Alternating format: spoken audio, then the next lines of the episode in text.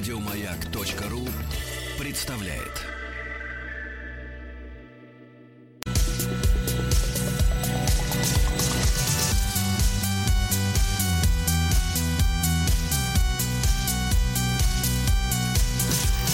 Сергей Стилавин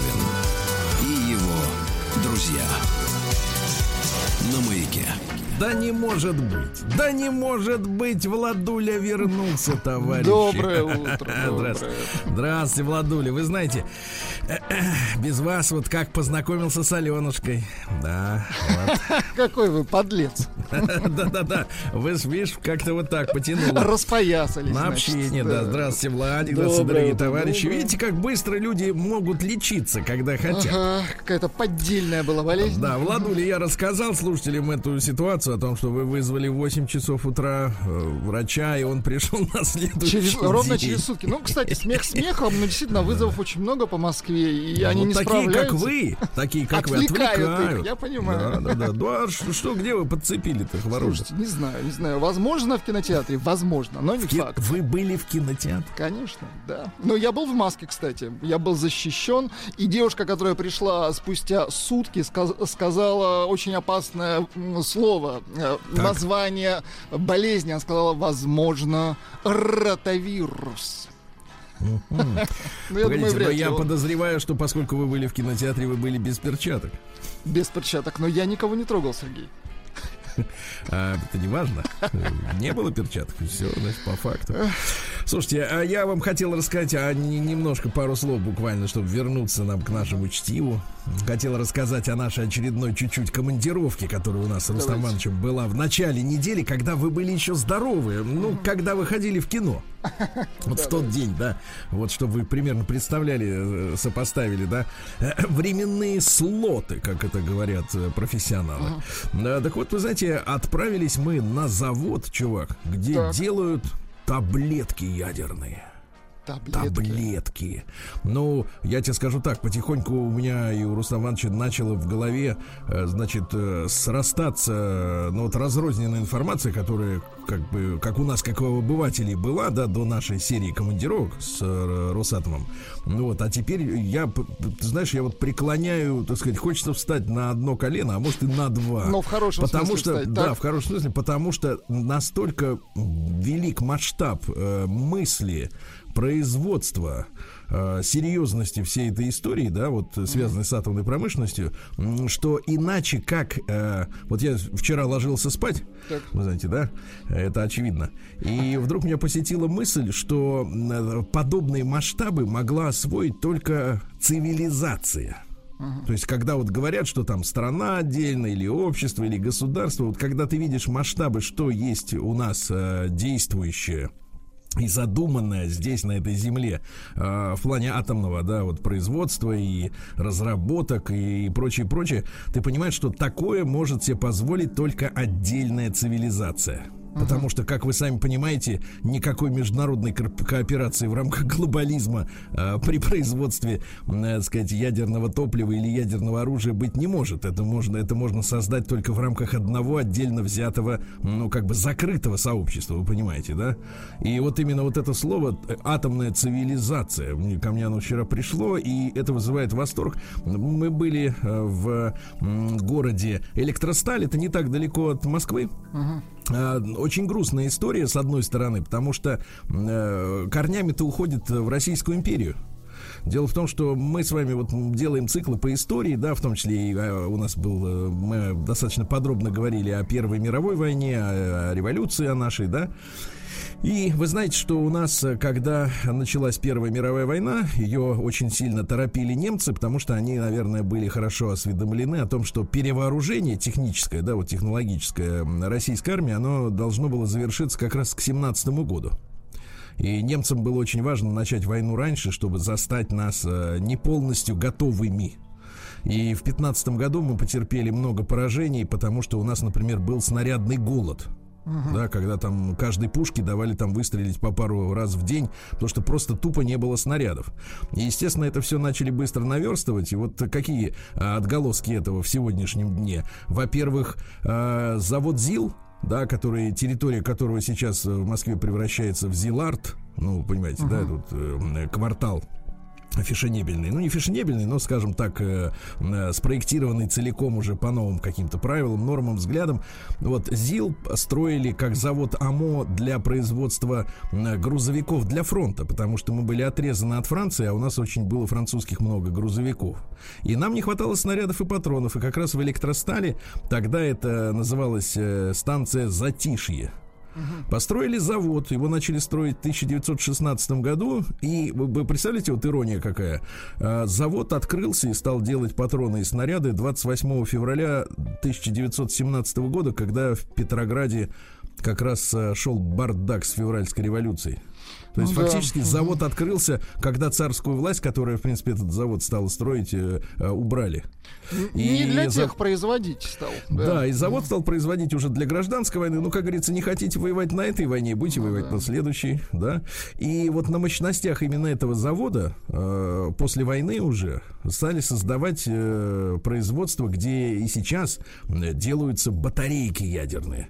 Ну, то есть, вы понимаете, там принцип-то какой? Ну, я вам грубо, грубо, грубо скажу скажу, да, котел, uh-huh. в котором в который опущены такие стальные э, трубки длинные. Uh-huh. Их называют оболочками профессиональные люди, но по-нашему это трубки, а в этих трубках содержатся такие вот, знаете, цилиндрические, металл... ну, с виду металлические, конечно, это урановые, там, со смесями, со всякими, э, батарейки. Они очень похожи на, ну, по, форму, по форме на батарейки, которые вы используете uh-huh. в пульте дистанционного управления, например, да, и там в каждую вот такую трубку набивается несколько сотен этих батареек, батареек маленьких, и вместе они создают, соответственно, критическую массу, запускается деление, и ага. они начинают выделять тепло и греть воду. Вот, собственно говоря, система э, котла, да, ядерного.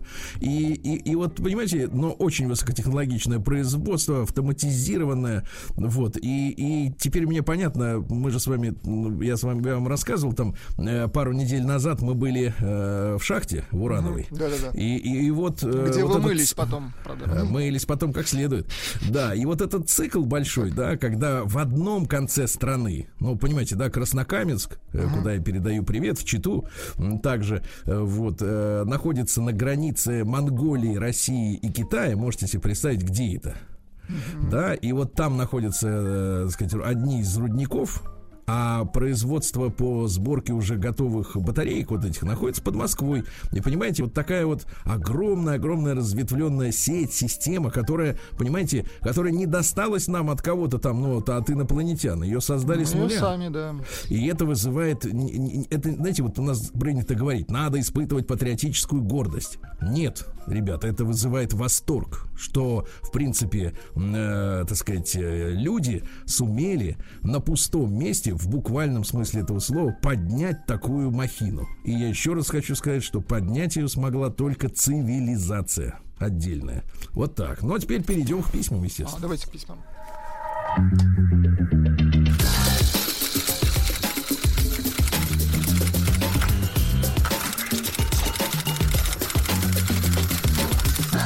Приемная нос.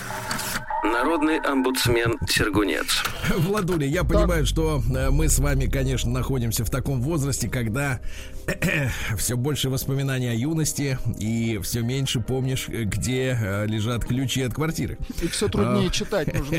Да, да, нет, читать, читать очень просто, но я хотел бы, чтобы вы вкратце, вкратце своим, так сказать, э, гламурным, я бы сказал, гламурным голосом рассказали нам вкратце, краткое содержание, извините за тавтологию, предыдущих серий чтения письма от Сережи. Это целый талмуд уже можно написать про это краткое. Ну, в общем, э, жил-был человек, э, образованный, учитель, вот, который в трудные для себя времена ушел, э, так сказать, в сдельную работу.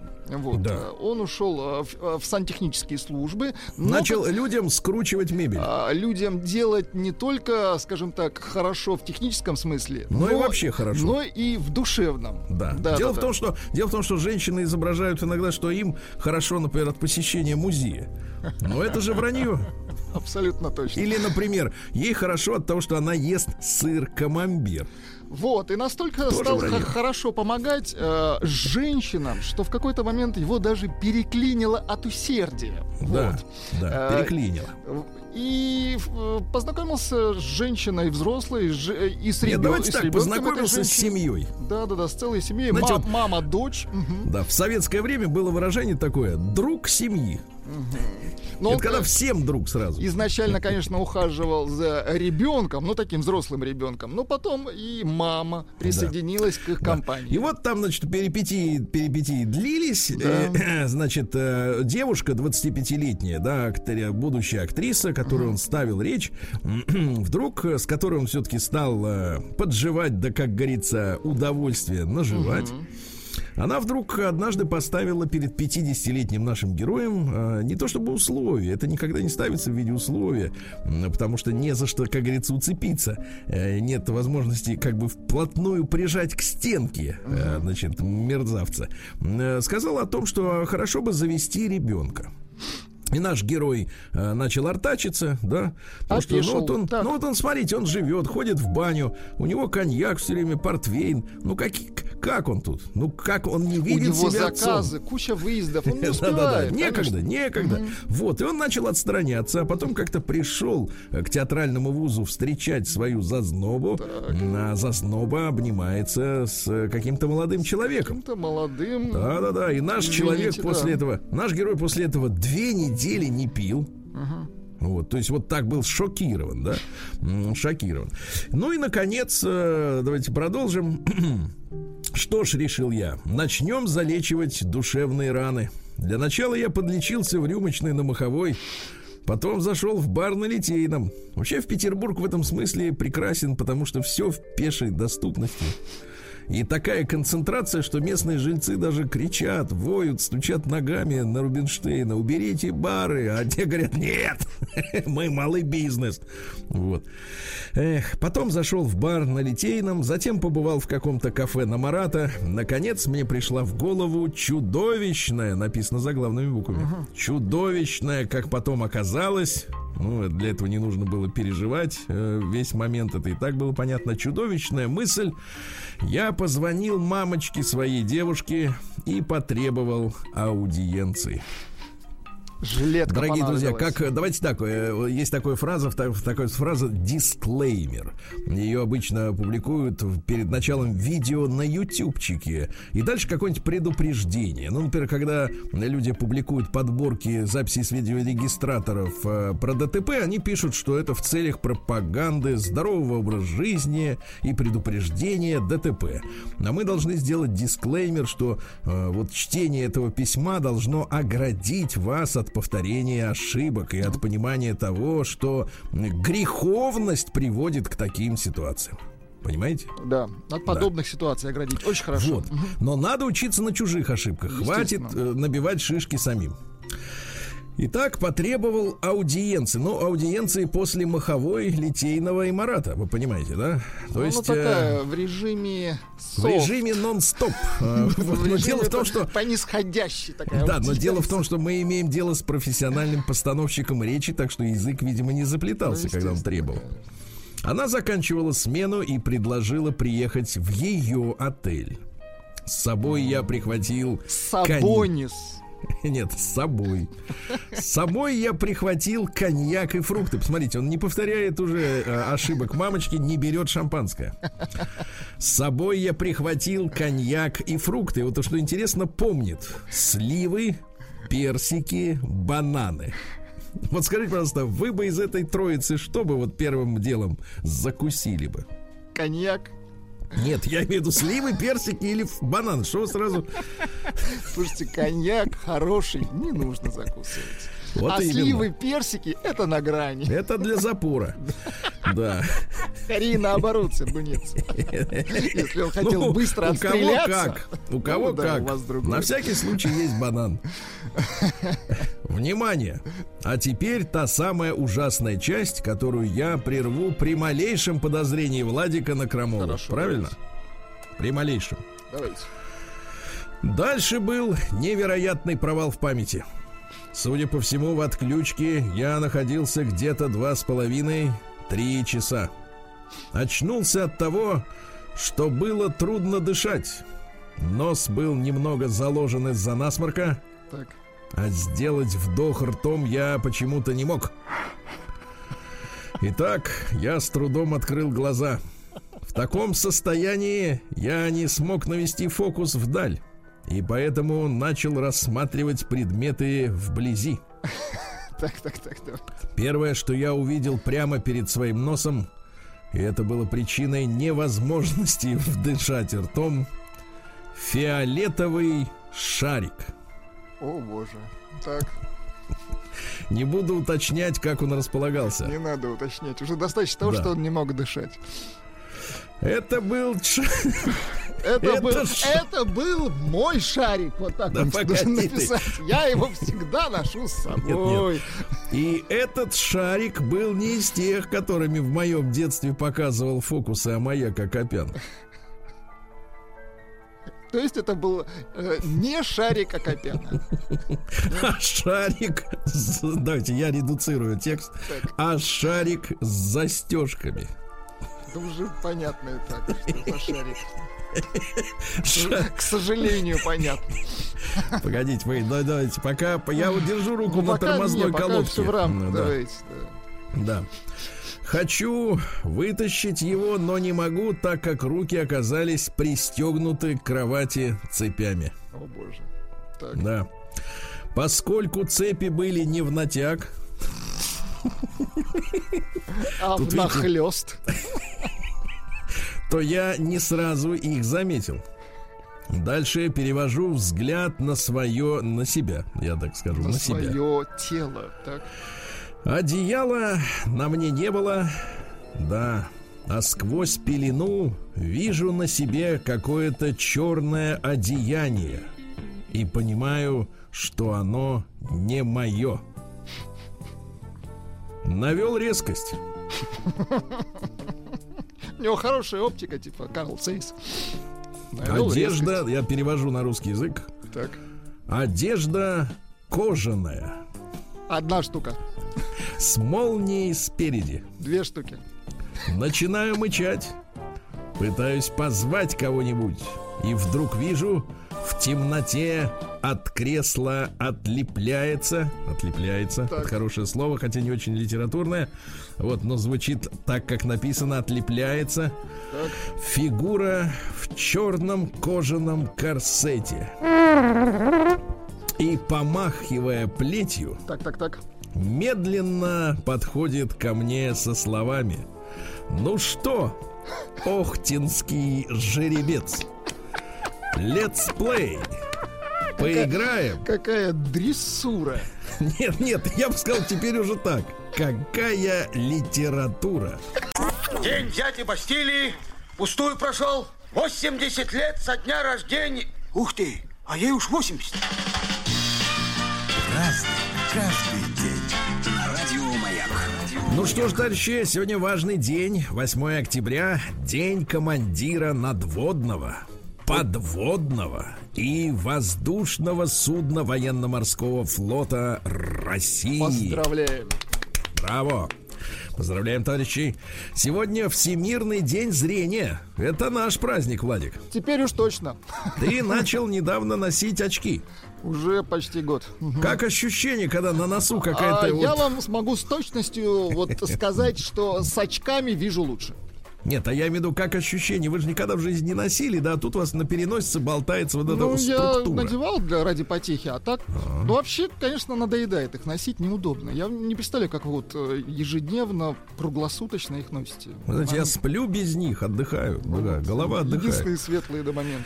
Да, светлые моменты Моменты это в ночью. темноте. Да. Э, Всемирный день осьминога сегодня, Так. товарищи. Э, Сегодня день таджикского сельского хозяйства. Ну, несколько лет своей жизни этому хозяйству отдал наш Рустам Иванович. Вы помните, он собирал хлопок, да? Да. Вот, э, у Потом- него были джурабы. Потом ушел в искусство. А нет, сначала в спорт. была. В спорт в рамку, потом Да, в да. искусство скрипка, а потом был театр еще. Театр, да, был. Ну, в общем, да, что, ч- надо Помотало, сказать, надо сказать честно, человек пожил. Да. Сегодня день армянского такси, э, танкиста, извините, А, да, танкиста. танкиста. Э, Сегодня день героического партизана на Кубе. Вот. Но на Кубе, как говорится, партизан несколько легче, чем в наших лесах. У нас и болото, у нас и зима. А там, соответственно, курорт.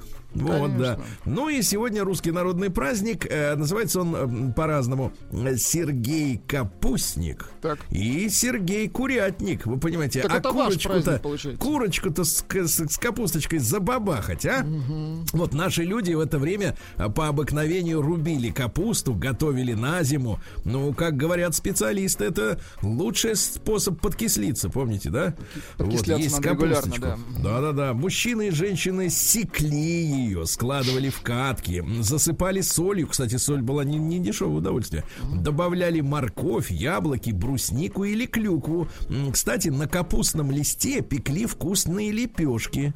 Вот, когда тесто клали на лист, молились, чтобы зима прошла благополучно. А что касается курятника, а, то, в принципе, м, э, так сказать, э, на Сергия, ну, вот и с, ку- с курицами тоже разбирались как следует, да. Ну и на Сергия судили об установлении зимы. Если вдруг выпадал сегодня снег, что, конечно, не Вряд везде, ли, да. не везде, да, не везде, то 21 ноября, м, вот, э, так сказать, зиму уже ждали по полной программе, товарищи. Кстати, посмотрел прогноз погоды на эту зиму. Так.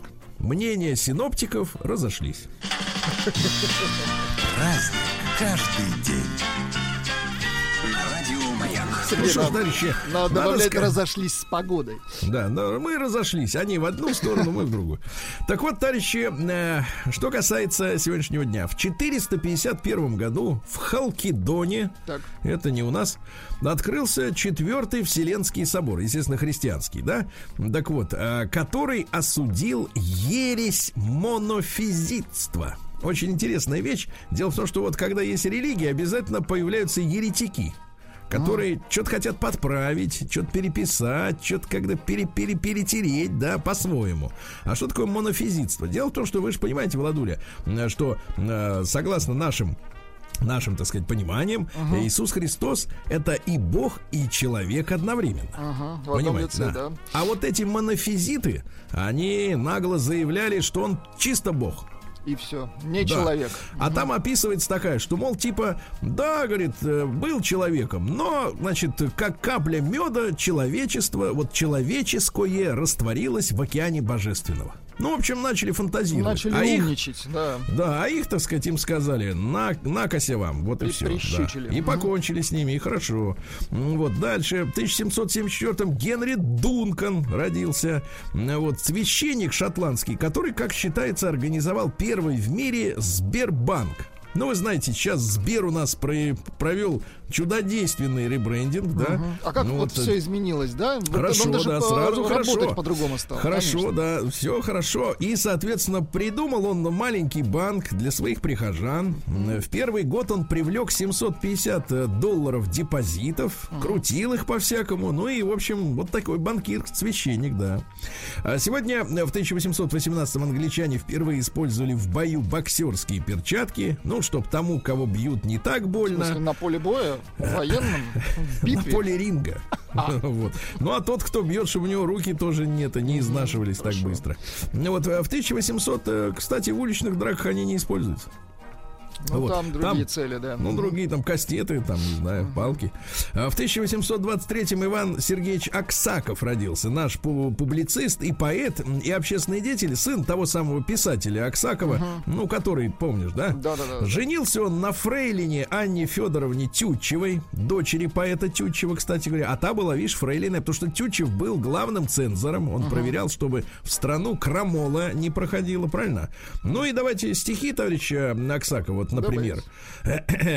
Смотри, толпа людей, нахмурившись, стоит. Какой печальный взор, какой здоровый вид. Ну, это на тему уличной драки, я так понимаю, да?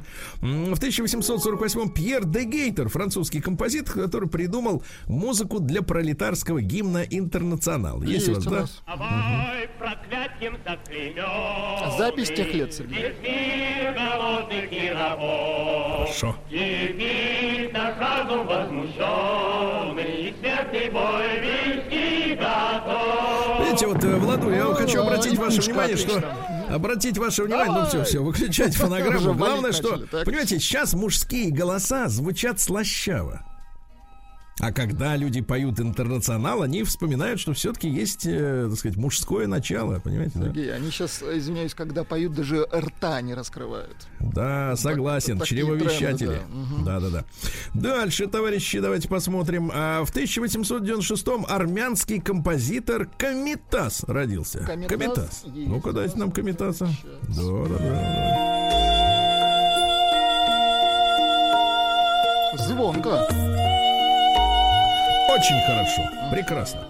Дальше. Э, Сегодня у нас э, в 1871-м родился Иван Максимович Поддубный. Э, Наш, конечно, легендарный борец, не Легенда, проиграл ни да. одного профессионального турнира. Ну, цитаты какие? Борьба – это настоящее. Тут реальные страсти, а не притворство. Ну, естественно, когда в морду бьют, то уже тут, как говорится, не до этого, до эстетства. Или, например, Слез стыдиться не нужно. Слезы душу лечат. Вот видите, еще и понимал Он народную, мужчина, так да. сказать, э, природу, да. В 1872-м американская преступница Ма Бейркер, э, ну, извини- извините, Ма Баркер родилась. Она руководила бандой из своих четырех сыновей и ее товарищей. Вот. Они ужас наводили, э, так сказать, на Среднем Западе. Э, все они погибли насильственной смертью. Сама мамаша, так сказать, э, Слушайте, э, у- да, А на песня- курорте. Песня Буне Ма- Мабакер, это про нее? Это, конечно, да-да-да. Вот. А, На курорте отдыхали с агентами ФБР, перестреливались и погибли. Представляешь? Вот такая банда, да. Э, Дальше. Э, Сегодня у нас в 1873-м Эйнар Герцшпрунг родился. Датский, правда, астроном, который разделил звезды на гигантов и на карликов. Вот так. А в 1873-м Алексей Викторович Щусев родился. Замечательный архитектор и дореволюционный, и послереволюционный. Сам по себе дворянин. А представляете, построил мавзолей Ильича на Красной площади. Вот так. вот, Да. Ну и Красивый. вообще много, много у него, да. Он, например, комплекс зданий Казанского вокзала в Москве построил, да. Тоже ну и, красивый. и так далее, так далее. Значит, э, напомню товарищам, значит, что касается мавзолея, почему его построили? Сначала была причина, что не все успели попрощаться. А потом сказали, что сейчас наука продвинется, научим воскрешать, потому что все верили в это реально. Ну, да. это типа времяночка была. Да, да, да. точно. И, соответственно, вот ждали, когда научатся, вот пока не научились. А в 1892-м Марина Ивановна Цветаева. Ну, вы знаете, там, э, так сказать, была интересная история. Давайте я вам несколько стихотворений прочту Давайте. замечательных. Ну, ж день рождения-то точно можно. Могу ли не вспомнить я тот запах white rose и чая, и северские фигурки над пышущим камельком. Мы были, я в черном платье, из чуть золотого фая, вы в вязаной черной куртке с крылатым воротником. Я помню, с каким вошли вы лицом без малейшей краски, как встали, кусая пальчик, чуть голову наклоня. И лоб ваш властолюбивый под тяжестью рыжей каски. Не женщина и не мальчик, но что-то сильнее меня. Движением беспричинным я встала, нас окружили. И кто-то в шутливом тоне Знакомьтесь же, господа! И руку движением длинным вы в руку мою вложили И нежно в моей ладони помедлил осколок льда с каким-то глядевшим косо, уже предвкушая стычку, я полу лежала в кресле, вертя на руке кольцо. Вы вынули папиросу, и я поднесла вам спичку, не зная, что делать, если вы взглянете мне в лицо. Я помню над синей вазой, как звякнули наши рюмки. О, будьте моим Орестом, и я вам дала цветок с зорницею сероглазой. Из замшевой черной сумки вы вынули длинным жестом и выронили платок. Ну, красиво, конечно. А вот кто это был-то в каске? Да черт тебя знает. А, и- а вот другой давайте. Давайте. Откуда такая нежность? Не первые эти кудри разглаживаю, и губы знавала темней твоих. Всходили и гасли звезды. Откуда такая нежность? Всходили и гасли очи у самых моих очей. Еще не такие гимны я слушала ночью темной, венчаемая, о нежность, на самой груди певца. Откуда такая нежность? И что с нею делать, отрок? Лукавый певец захожий, с ресницами нет длинней. Да, класс. Это написано Осипу Мандельштаму, который в молодости захаживал. Мгм. Красиво очень. Эх. А вот вам, вот Да. вы хотите, чтобы так вам женщина написала, а? Конечно, хочу. День дяди Бастилии пустую прошел. 80 лет со дня рождения. Ух ты, а ей уж 80.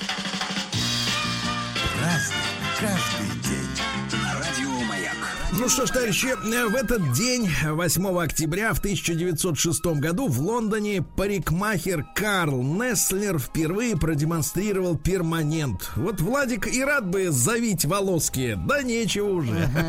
Да. А годом позже Полина Денисовна Осипенко, наш герой, настоящая летчица, да, они в сентябре 1938 на самолете Ан-37 Родина, куда входили в экипаж также Валентина Гризодубова, вот и штурман Мария Раскова, вот, совершили э, беспосадочный перелет из Москвы на Дальний Восток э, по прямой э, почти 6 тысяч километров, а они летели 6,5, потому что как бы облетали, местность круто, осматривали. Да, да, да. Значит, в 1910-м Гэс Холл родился, лидер американских коммунистов. Его не стало только в 2000 году. Э, Родился он в семье иммигрантов из России. По происхождению фин. Вот, а работал лесорубом, потом на, стало на заводе. После войны его арестовали, ну, потому что в Америке началось, начались гонения на э, коммунистов. Ну и вчера я вот знакомил слушателей с новостью фантастической. В Англии в школе запретили, э, значит, э, говорить об антикапиталистических теориях. Ну, то есть о социализме и капитализме. Боятся, это называется, это хорошо. это называется, во-первых, э, во-первых, конкуренция идей, да, во-вторых, свобода слова. А говорят, что вот если будете критиковать капитализм, это мы вас приравняем к антисемитам. Вот так вот. Вот и все, и молчите, сидите там, да. Дальше у нас интересное, что в 24 году в ОГПУ э, так сказать, ОГПУ не надо расшифровывать, правильно? Отдан приказ о создании по московскому примеру и в других городах спортивных обществ «Динамо». Вот. Ага, Спортивный «Динамо». клуб «Динамо», конечно. Вот в 26 году сегодня состоялся первый в мире футбольный матч, э, футбольный репортаж по радио. Значит, играли, правда, пражские и, ну, чехи с венграми играли. М, В 31 году родился Юлиан Семенович Семенов, ну, великий писатель и журналист, и исследователь, да, не только 17 мгновений весны и ТАСС уполномочен заявить, но очень много таких политических, исторических расследований. Э, несколько цитат из его произведений. Вот Давайте. смотрите. Самолюбие как нижнее белье. Его надо иметь, но не обязательно показывать. Хорошо. Хотя некоторые носят джинсы без трусов.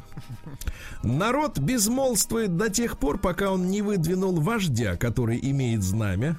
Ну и, наконец, чел- вот это вот очень интересно. Человек, не умеющий обижаться, есть явление зловредное. Это приспособленец и конформист, да? То есть, если человека невозможно задеть, то он Да-да-да. Это гад. как-то странно.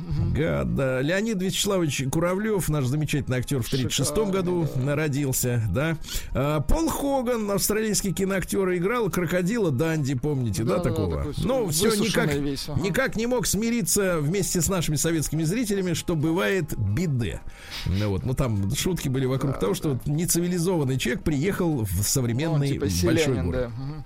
Да. А сегодня в 44 году Украина освобождена от немецко-фашистских захватчиков. Мы помним об этом. А в 49 году родилась Сигурни Уивер. Помните, такая есть Из красотка? чужих, ну, да, была. да, да, да, да. Значит, после школы уехала жить в кибуц. Ну, бывает, что Ну, захотелось. вот, уже. да. Оттуда у нее фобия, значит, э, боится ездить в лифтах. И на эскалаторах, да-да-да.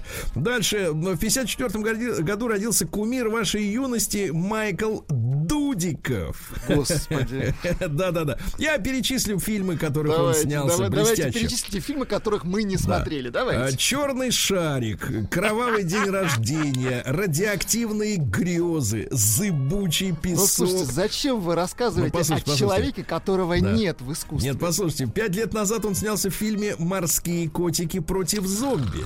Вот. Ну а самая-то блистательная работа, конечно, которая на слуху, и до сих пор в 85-м вышел фильм «Американский ниндзя». Вот. У Не него было еще и продолжение. Но это вот из серии «Команда» там и все вот это все бодяга 80-х.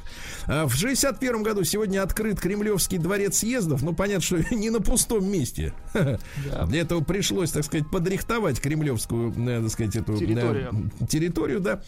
В 67 году сегодня в ложбине Юро в Боливийских горах свой последний бой принял герой Че Гевара.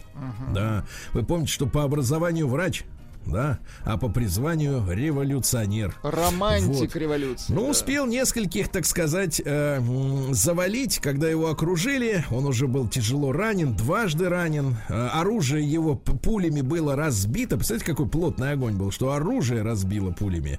И он перед смертью крикнул: Не стреляйте! Я Че Гевара, и я живой стою дороже, чем мертвый. А его, значит, уконтрапупили и закатали под взлетно-посадочную полосу, чтобы никто не мог на могилку Че Геваре принести цветочки. Вот так вот. В 67 году сегодня в Великобритании впервые применили трубки для определения алкоголя у водителя. Очень хорошо. Вы когда-нибудь дышали в трубку? Ни разу. Да ладно. Ну, конечно, я водитель, что ли? Ну что ж. Ну а так, в а, принципе, че, ради интереса, дай-ка я тоже дыхну. духну. Так оно нам сломалось, Сергей. Да, сегодня, друзья мои, Полтос. Ух ты. Полтос. Исполняется актер, чей дедушка был финном. И это чувствуется, честно говоря, до сих пор. Это сильная такая энергетика. Э, Сегодня 50 лет Мэтту Деймону. О, Ну, в принципе, один, из, нравится, один да. из неплохих действительно актеров, дружок Бен Аффлека. Ну и, в принципе, фильмы его э, действительно интересно смотреть, правда. Ну вот, э, так сказать, э, цитаты такие. Так. На сценариях, которые я получаю, как правило, уже есть отпечатки пальцев Брэда Питта и Леонардо Ди Каприо. Такой обиженный, понимаю. Да, да, да. И, наконец, если мы хотим давать Оскары по-настоящему хорошим фильмам, мы должны ввести десятилетние перерывы между церемониями. Да. Вот. Молодец. э, Сегодня, ну, если уж мы про Майкла Дудикова поговорили, э, Господи, то опять в Ну, мы ж- я вот 79-м забыл даже про него. в 79-м сегодня 41 год, самый сок. Так. Сегодня Кристиане Саммерлокин. Это помните, я, я запутался в номерах э, Терминатора, но там была такая женщина в вишнево-коричневом облегающем кожаном костюме. А, она, это, наверное, третий или... она через прям через сидушку людей протыкала. Это помните? Терминатор женщина, да, да, это Да, третий, да, да, очень красивая, эффектная шведка, да, да, не, норвежка, норвежка. А, Сегодня э, в 85-м году Бруно Марс родился, вот тоже Хороший, юбилей. хороший. Есть. Ну, такой голосистый, да. Да, да. Вот, э, арестовали несколько раз за кокаин. Ну, Вот. бывает он. Ну, это вот у них музыкант. как-то, да, странная история, да. Сегодня в 88 году образован Народный фронт Латвии, помните? Они под предлогом говорят, Михаил Сергеевич, мы будем за перестройку. А потом взяли курс на сепаратизм. Подлецы. Обманули. Обманули на четыре кулака, да? Да больше. Ладно.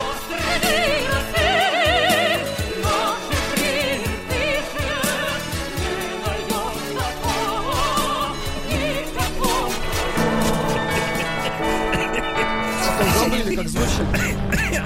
Приертышня. Будь здоров. Новости региона 55. Ужас. Основная фраза Да. наша приертышня. В Омске поют так, что, знаешь, берите, знаешь, вот так вот навязчиво. А кто не возьмет, да. Навязчивый сервис, да. А в Омске водитель маршрутки разрешил скандальному пассажиру проехаться бесплатно. Говорит, да езжай, урод, только не ори. Дальше Амичка отомстила своему возлюбленному, э, спалив ему дом. Э, Засунула под дверь лист бумаги, подожгла, проверила, что горит и ушла. Очень злая. Дальше Амичка продавала трактор, ему ей она был не нужен, ей он трактор.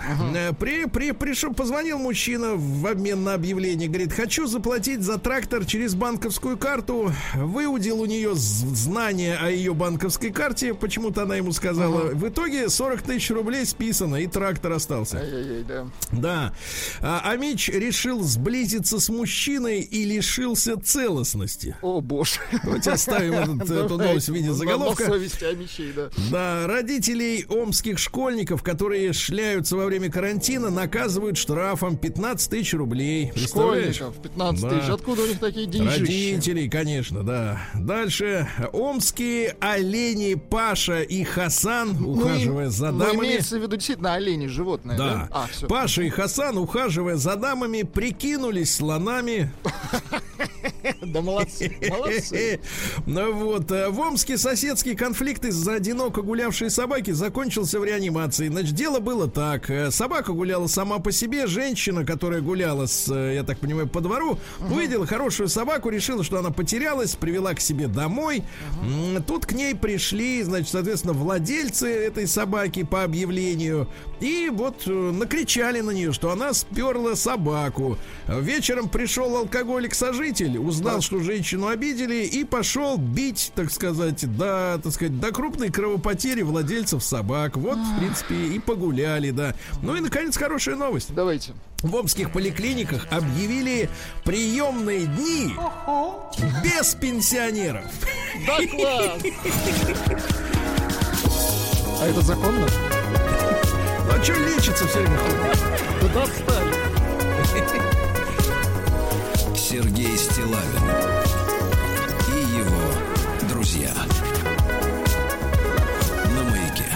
ну что же, э, простые, приличные новости. Посмотрим, что у нас есть интересного. Во-первых, в Ростове приютили бездомную кошку с коронавирусом. Теперь волонтеры ищут 120 тысяч рублей, чтобы вылечить кота. Ничего себе. 120 тысяч. Значит, страшная, Владик. Давайте. Союз мультфильм Так. снимет полнометражную версию Чебурашки. Подождите, у меня есть для этого фраза. Бурашка ты Вот так вот, да. А японцы ждут уже премьеры. Так. Мужской пояс верности взломали хакеры. Хакеры, я надеюсь, женщины. Перейдем к науке. Да, да, да, давайте. давайте. Кривотолки будут появиться. Наука и жизнь. Ученые рассказали, как будет выглядеть пища будущего, товарищи. Это водоросли, моллюски и микрорыбки, которых можно будет глотать прям живыми. Вам привет. Рустам Иванович. Да-да, спасибо большое, да. А, что же дальше? Российские ученые хотят отправить на Луну микроорганизмы. Хорошо, Ну, то есть начать хорошо. надо с малого. Да. жить. Ученые нашли в шпинате источник для питания батарей. Да класс. Да-да, теперь Жеки останутся без бабла. Ну вот. Э, Дальше ученые... Нет, игра в куклы тренирует эмпатию. Особенно Игра если в это кукла куклы человека. Ну и, мужчин. наконец, э, в нас давно мучил вопрос, почему женщины живут дольше, чем мужчины. А оказывается, это связано с поздними родами. Чем позже рождается последний ребенок, тем женщина живет дольше. Вот и все. Новости капитализма. Ну, кстати, на тему, так сказать, э, на тему родов, да? Давайте. Вот у нас есть замечательные сообщения, так сказать. Погодите-ка, дайте, дайте замечательные Замечательно. сообщения. Вот у меня, понятно. Тему вс- родов. У вас все записано. У меня на тему родов все записано. Даже напечатано товарищи. на смартфоне прямо. Вот, я вам скажу так, так сказать, открываю снова, а у меня, понимаешь, не открывается. Это происки, Сергей Валерьевич. Это Погодите, точно погодите. против да нет, вас нет, ведется все нормально, все хорошо, все хорошо. Итак, вот у нас, погодите, мы же капитализм, правильно читаем? Да, да, да, абсолютно. Да, да, да. Вот капитализм, пожалуйста. Новость, так сказать, номер один. Голландский гинеколог оплодотворил 17 пациенток, а они и не знали. Вот. А, Дисней представит новый мультик э, «Боди-позитивной Золушки». Произведение называется «Если туфелька подойдет». Э, Ну, там толстая Ну, Золушка понятно. такая. Любопытно Да. взглянуть. А вот отличная новость из Бельгии. Бельгийские власти приказали пенсионеру прикрыть грудь садовой гномихи. Какой ужас. Гномиха. Ну, я думаю, достаточно, да? Конечно. Ну, вот и все.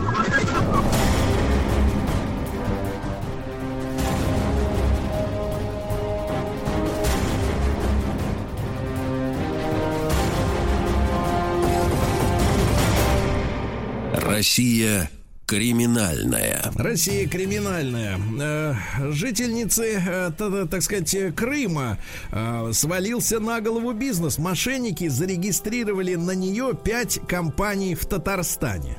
Ничего Вот. себе. А она и не знала, да.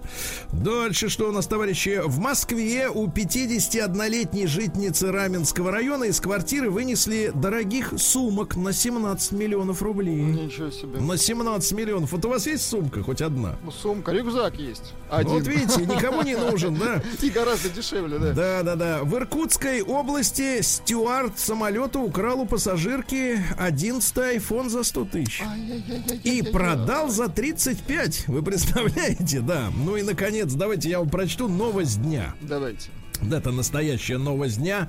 А, сообщает Кострома. Кострома на связи. Констра- Кострома Монамур. Значит, там история такая, что камеры видеонаблюдения выяснили, что Костромич, Так. Молодой, кстати, Костромич, да, Молодой Костромич. Э, Костромич э, а, перепутал откормленного кота Так. с беременной кошкой и украл его. И украл его. Дело в том, что он хотел продать котят в Ну, розницу. понятно. В розницу. Когда принес, когда принес домой, начал ощупывать, сколько там внутри котяток. Вот когда, один. когда понял, что котяток нет, выкинул кота к чертовой бабушке. Подлец. Путешествие по стране Росатом. На радио «Маяк». Друзья мои, продолжается путешествие по стране Росатом. Ну, путешественниками является Рустам Иванович и ваш покорный слуга. Рустам Иванович готов и поздороваться даже. Доброе утро, Сергей Валерьевич. Доброе утро, Влад. Доброе утро, уважаемые радиослушатели. Да, продолжаем наше путешествие. И сегодня а, в нашем таком кратком обзоре, потому что уже завтра после 9 часов утра мы м, очень подробно поговорим а, о нашей очередной точке на карте городов Росатома. Это город Снежинск, который расположен в Челябинской области между Екатеринбургом и Челябинском. А, Совсем незаметный, кстати говоря, поворот. А, Город, который является арзамасским двойником. Именно в нем мы побывали, ну, буквально, мне кажется, месяц назад, а, в самом начале осени. И если кратко рассказать об истории этого прекрасного города с населением там в 50 тысяч человек, который до сих пор остается закрытым, ну, для того, чтобы было нашим слушателям чуть более понятно, что такое там закрытое административно-территориальное а, значит, Образование. образование а, нашего оператора, который забыл в гостинице Так, так, Екатеринбурга паспорт, не пустили на территорию города Снежинска. Не пустили на территорию города Снежинска. Он дол- вынужден был взять такси, заказать из Снежинска, а, значит, вернуться в Екатеринбург, это полтора часа, значит, вернуться опять на КПП, через которое мы въехали в город Снежинск и присоединиться к нам, ну, чуть позже. Значит, э, а Значит, что- давайте так, ребята, что касается, значит, последствий нашего путешествия, я э, выкладывал э, у себя в Инстаграме любопытную фотографию. На ней стоит э, синий человечек с, с шапочкой, у которой есть колпачок. Снежик. Да, я задал вопрос, это кто? И, конечно, подавляющее большинство моих подписчиков там или гостей моей странички, они не смогли понять, кто это такой, потому что это действительно закрытый город, а это действительно снежик так называемый, да? Вот это человечек, э, которого придумал художник. Мы, кстати, общались с этим художником, сидели мирно на лавочке, разговаривали об е- о, о его жизни, о нашей. Ну Вот. И он создал этот, э, ну, это уникальный случай, потому что вот, э, в принципе, мало у какого города есть свой собственный персонаж, а у Снежинска есть Снежик и Колпачок. Вот так. Да Ну, мы обязательно чуть более подробно расскажем об этом персонаже в видео, а, значит, видеообзоре и в видеоотчете о посещении Снежинска. Но если говорить а, в целом об истории этого города, который действительно был создан в 50-е годы 20-го столетия а, именно как дублер именно как дублер э, Арзамаса-16, об этом городе, который э, сегодня ими, э, носит имя Саров, мы вам рассказывали в наших, на, в наших прошлых э, А вы программах. объясните, Рустам Иванович, Да. а зачем нужен Да зачем? дублер? Хорошо, пожалуйста. Значит, не стоит, сто- не стоит все яйца складывать в одну корзину. Это достаточно простая житейская истина, которая была, была к тому моменту перемножена на гигантский военный опыт Великой Отечественной войны, а, на военный опыт оккупации, эвакуации предприятий, кстати говоря, на тот же самый Урал, на Южный Урал. Ну и э, на самом деле вот эта достаточно простая житейская истина в полной мере сказалась и на атомном проекте, была применима к атомному проекту, потому что мозговой ядерный центр, который, как мы уже вам говорили, рассказывали, был, который был создан э, в городке Арзамас-16, э, ну, тогда к об этом, ну, о- гигантское количество названий сменил, если вы помните, и Кремлев, э, значит, и Арзамас там 75, во главе с Харитоном и Курчатовым, был, безусловно, великолепен. Действительно, идеальный город для жизни, который был оснащен самым передовым оборудованием, э, укомплектован лучшими специалистами, э, вот, но этому городу требовался дублер. Значит, идея вообще создания второго оружейного центра, именно центра мозгового, который бы тоже занимался созданием э, именно новых видов вооружения, ядерного вооружения. Б- ну, надо э, отметить, что две трети, наверное, все, всего ядерного оружия, которое было создано, номенклатуры в нашей стране, было создано именно в Снежинске. Так вот, сама идея появилась еще в 1953 году, сразу после испытания первой водородной бомбы, и в качестве новой площадки а, э, руководители атомного проекта приглядывались а, к Новосибирску сначала, потом к Томску, Красноярску. Но эти варианты, в конце концов, были отмети- отметены а, в силу разных причин. В первую очередь, э, либо это уже к тому моменту были объекты Министерства среднего машиностроения, и там уже строились площадки под другие задачи, либо возникали проблемы с инфраструктурой коммуникации. Нам рассказывали Сергеем историю, люди, которые сопровождали нас в этой поездке, что а, одной из площадок, на самом деле, под строительство вот второго мозгового центра, дублера Арзамас-16, был выбран Челябинск. ЧТЗ, кстати говоря, на котором мы с Сергеем побывали, но руководители атомного проекта смогли отстоять а, перед руководством страны, значит, а, возражения свои, что не, нельзя а, в очень густонаселенном а, месте, в частности в Челябинске, который является, кроме всего прочего,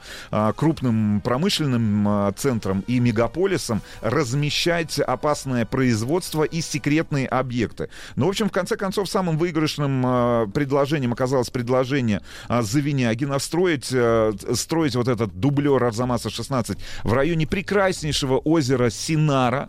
А, Ну, Если вы и вы посмотрите... знаете, вы знаете, Владуля, мы, э, в общем-то, вспомнили наши предыдущие путешествия, не связанные с Росатомом. Э, мы почувствовали себя вновь ехтсменами. О, Вы боже. представляете? Да. Да, потому что а, ну, в самое ближайшее время на наших ресурсах появится видеоотчет о И посещении вы поймете, Снежинска. о чем идет вы, вы поймете, да, то, что да. белоснежная, белоснежная яхта Да, и нас- белоснежная, да, и белоснежная ротонда, которая является символом этого города, без которой не обходится ни одна свадебная фотография, и вообще любая фотография, сделанная в городе Снежинске, который, еще раз напомню, остается знаете, до сих пор закрытым, Да, Владуля, закрытым городом на для всякий, посещения. На всякий случай тоже сфотографировались на фоне ротонды. Да, мы сфотографировались, но мы в этот момент находились, но мы, да, с яхты. мы находились на яхте.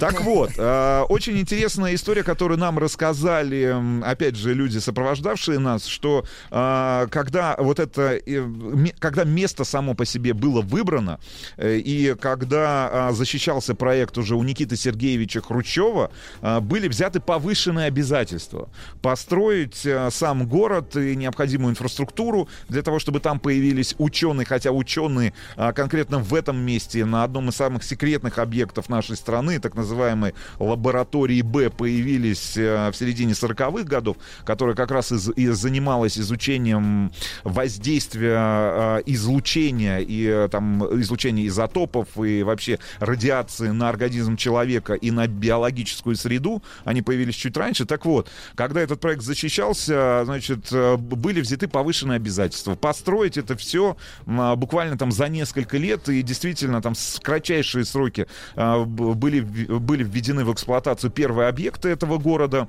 А, значит, появились первые люди, ученые, конструкторы, инженеры, и, э, значит, поговаривают, что в конце концов Никита Сергеевич Хрущев, а, который прилетел то ли в Свердловск тогда, то ли в Челябинск, отказался от посещения этого города, э, значит, для того, чтобы лично проверить и убедиться в том, что вот эти самые обязательства по введению в эксплуатацию в кратчайшие сроки объектов секретного города Снежинска были выполнены. Но, а, значит, если говорить о предыстории этого города, мы не можем а, с Сергеем, а, значит, не рассказать вам об истории, конечно же, вот этой самой секретной лаборатории Б. Мы не добрались, к большому сожалению, конкретно до этой географической точки, которая находится, опять же, в периметре города. Кстати говоря, если говорить о том же самом озере Синара и о, значит, На яхт-клубе. а не только о яхт-клубе Сергей Валерьевич, но еще о безопасности, значит, э, и о том, что город э, до сих пор является закрытым, мы просто так, Дело том, без на специального том-то, на разрешения... том-то, на том-то берегу Э, не обычно закрыты. Не закрыты, там расположен, если, если мне не изменяет память, там село Воздвиженка,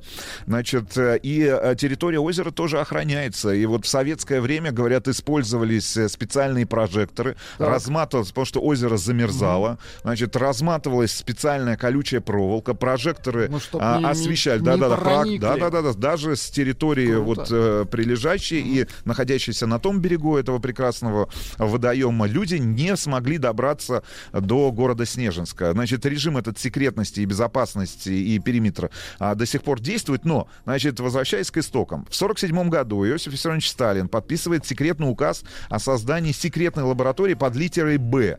Значит, в этот момент мы уже, э, если говорить об истории, понимаем, что США, значит, сбросили свои атомные бомбы на японские города. Значит, цели, о которых я уже говорил, были а, определены и достаточно актуальны для советского атомного проекта. Это выявить как раз вот влияние радиации и возможные последствия от разрыва атомной бомбы на живые организмы и на, значит, э, биосферу, и на окружающую среду. Значит, вообще, в принципе, о существовании этой лаборатории долгие годы знал только узкий круг посвященных. Вспомним вообще, что об атомном проекте э, там порядка там 12-13 человек, руководителей страны. Значит, даже э, многие из тех, кто принимал непосредственное участие в создании атомного проекта, о существовании именно вот этой секретной лаборатории, которая находилась как раз на одном из э, полуостровов, которые находятся как раз э, в периметре города Снежинска, а эти люди тоже оставались в неведении. Значит, сама лаборатория была создана на базе санатория НКВД, который Да. как раз э, находился вот на полуострове Мендаркин, который омывается озером Сунгуль в поселке Сокол. Значит, э, само здание санатория сменило не- немало личин за время своего существования. Это был и роддом, и гостиница, и больница, и детский сад. Значит, ну а для нас, э, конечно же, для будущих поколений, э, это место запомнилось, где э, трудились ученые, и об этом мы тоже очень подробно в рамках нашего посещения Снежинска говорили с экспертами, с людьми, которые нас сопровождали. Значит, люди, ученые, которые работали по контракту, внимание, потому что есть разные интерпретации. По контракту, я сейчас говорю о немецких ученых, по контракту работали на советское правительство и на советский атомный проект. А, Давайте Значит, скажем, скажем прямо, германские демократические ученые. Да, На и один из самых интересных персонажей, э, который оказался, ну, чуть позже, чем основная масса немецких ученых, как раз в этой секретной лаборатории Б, это Николаус Риль. И мы вот с Сергеем буквально несколько дней назад вернулись из нашей очередной командировки в рамках нашего вот этого большого специального проекта, посвященного 75-летию атомной промышленности, из города Электросталь, где как раз находится машиностроительный завод, да, Сергей, Да, который да, да. сегодня производит э, ядерное топливо для атомных реакторов. Так вот, э, Николаус Риль э, как раз к этому моменту успел поработать в этом самом городе Электросталь, где наладил э, для нашего атомного проекта технологию производства металлического урана. А зарплата, которую получал э, Николаус Риль, работая по контракту на советский атомный проект, Так. составляла в тот момент 14 тысяч рублей.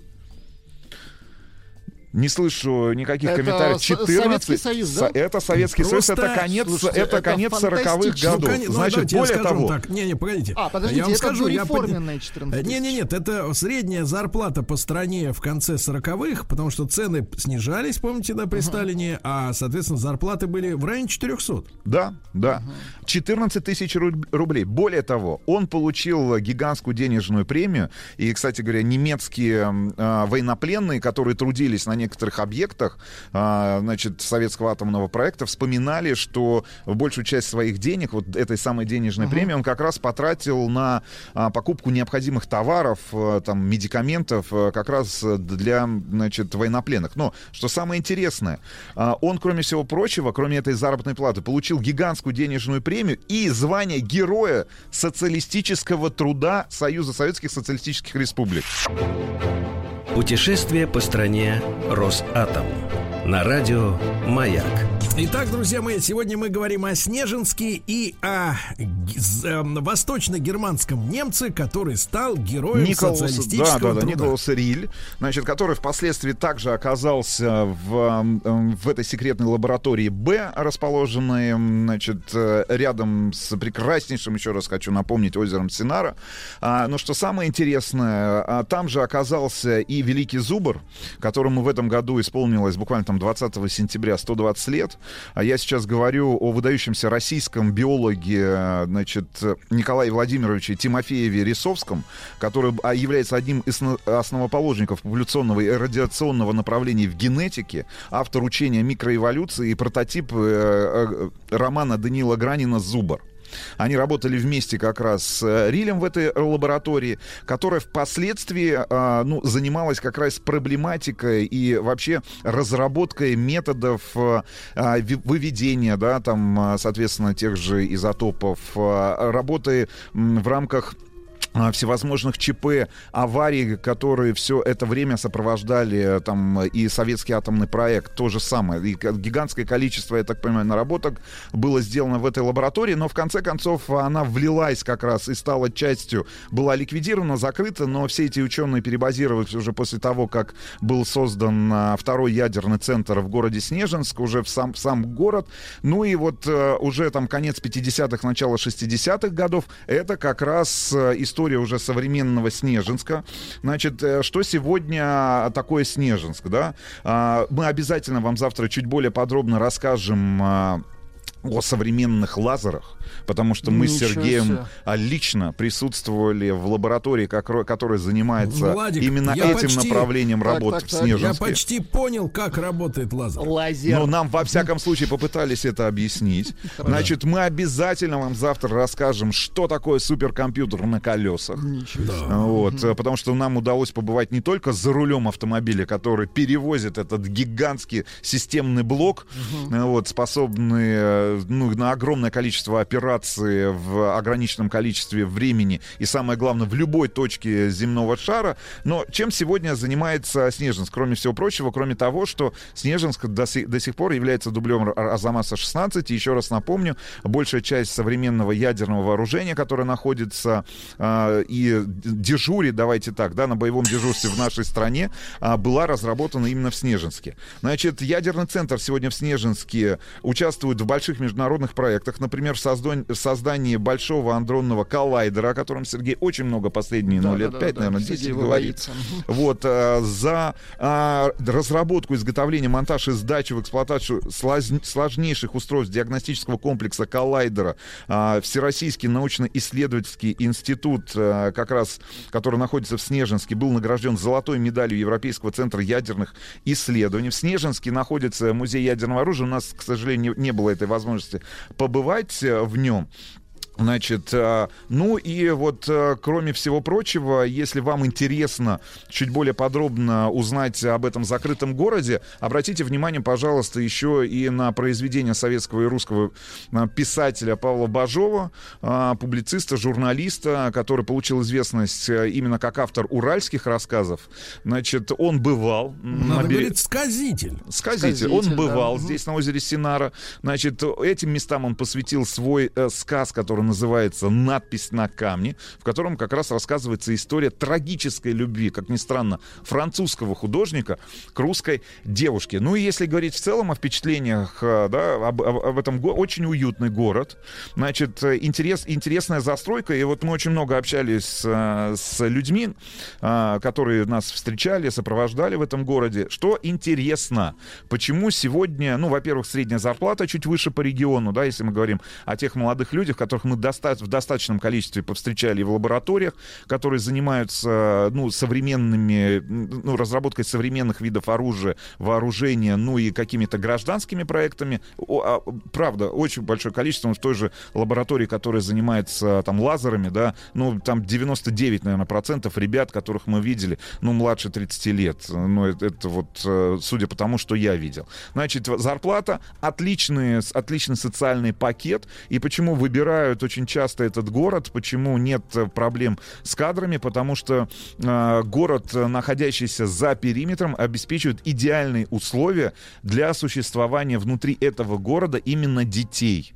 Да, это, та, это тот уровень безопасности, который вот сегодня недоступен, ну, наверное, в большинстве наших крупных мегаполисов, городов, если мы не говорим там о каких-то мелких э, поселениях, поселках.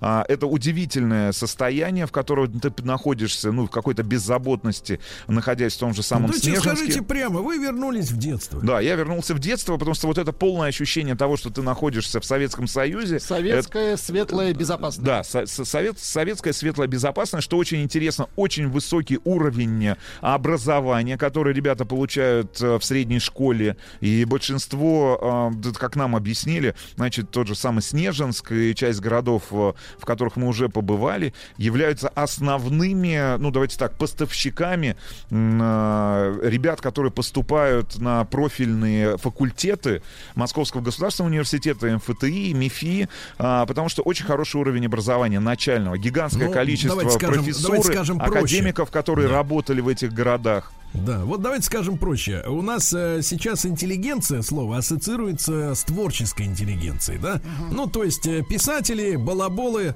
художники и прочее. А здесь ты встречаешь с людьми э, умными, понимаете? Вот просто идешь по улице, а навстречу тебе умный человек. Это прям видно, понимаете?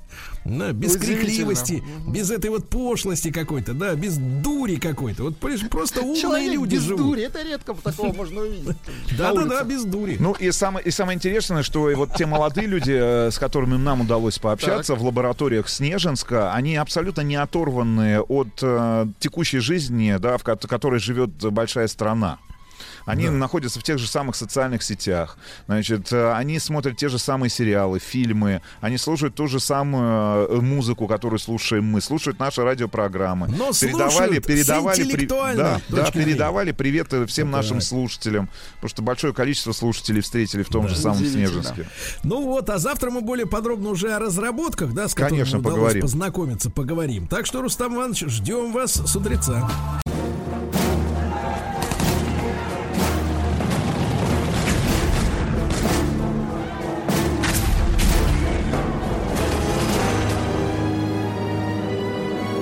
Гражданская война.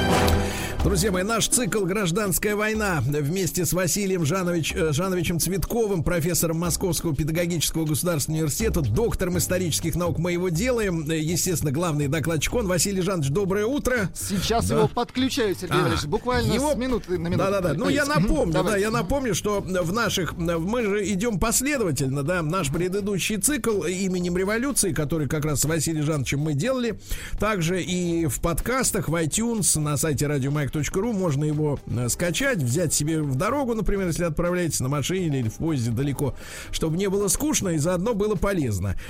Так вот, э, мы исследовали процесс, который связаны с э, в- точнее, Октябрьской революцией, да, вообще с революционным годом э, 1917-м. Э, Ну и, как вы понимаете, гражданская война, она как бы разразилась-то не на пустом месте, она началась э, в 18 году. И вот э, мы э, с Василием Жановичем разбираемся в тех вопросах, что стало спусковым крючком. Э, Потому что проблемы, конечно, были и до этого, потому что еще в февральскую революцию были созданы, была создана Красная гвардия.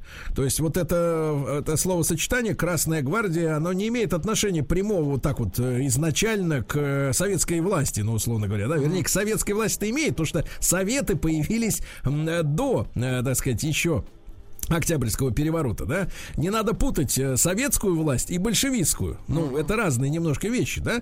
Вот. И, соответственно, по, э, э, люди, которые прежде составляли, условно говоря, костяк э, в общества, э, были отлучены полностью от э, избирательных прав, от возможности избираться и избирать.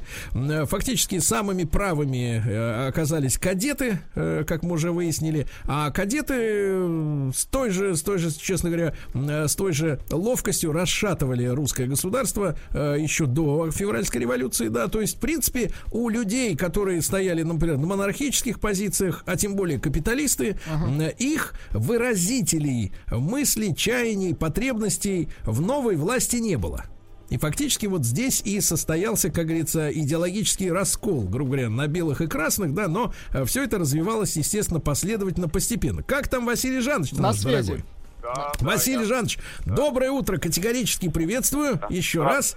Да, да, да. Да, да, да. Василий Жанович, ну что, у нас э, э, с вами по-прежнему на э, повестке дня это самая главная история. Конец 1917 э, года, учредительное собрание, да, мы mm. говорили с вами о проведении выборов, да, да. на чем, э, да, Владимир Ильич Ленин, кстати, уехал в отпуск в Финляндию. Это интереснейшая, да, такая заметка, уехал в отпуск в Финляндию. Ну вот, э, ну и, кстати говоря, надо сказать, что до сих пор в Финляндии стоят памятники Ленину.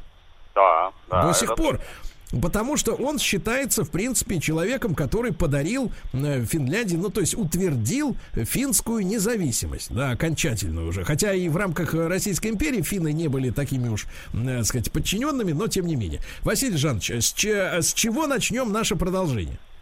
Ну, э, вот если говорить конкретно об учредительном собрании, я думаю, я только единственную поправку все-таки внесу э, небольшую, чтобы не было э, впечатления о том, что там это был какой-то э, длительный отпуск у Ленина. Там буквально речь шла о трех днях, э, да, но он уехал. Но это ладно.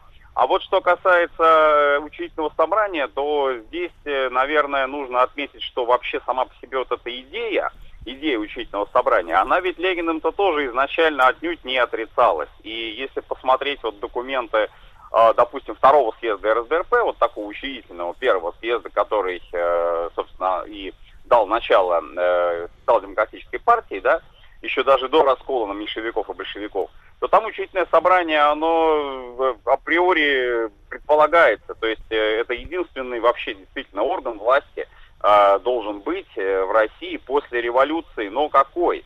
Вопрос э, как раз вот это был принципиальный. То есть э, не будет ли уже после э, вот этого буржуазно-демократического этапа, да, как Ленин считал февраль 17 -го года, не будет ли уже более совершенная форма управления в виде советов советской власти, съезда советов, э, по сравнению с учительным собранием? То есть нужно ли будет э, его так... Э, защищать, безусловно. Вот эта э, позиция Ленина, э, она очень важна, потому что изначально, я еще раз это отмечу, изначально э, учительное собрание не отрицалось.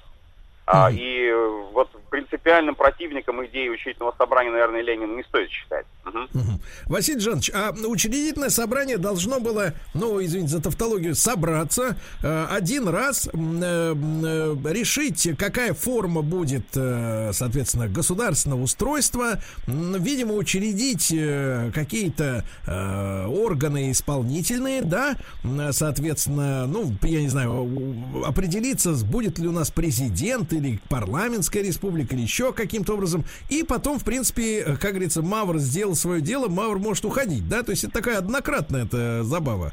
Вообще э, тоже вот это интересный момент, потому что э, точного сценария работ, э, вот как это все будет происходить, там детально расписанного, его-то по сути не было. Это, наверное, одна из причин, почему, собственно, учительное собрание, вот этот единственный свой э, день Э, даже половину суток. Она работала 12 часов, чуть больше 12 часов продолжалась работа.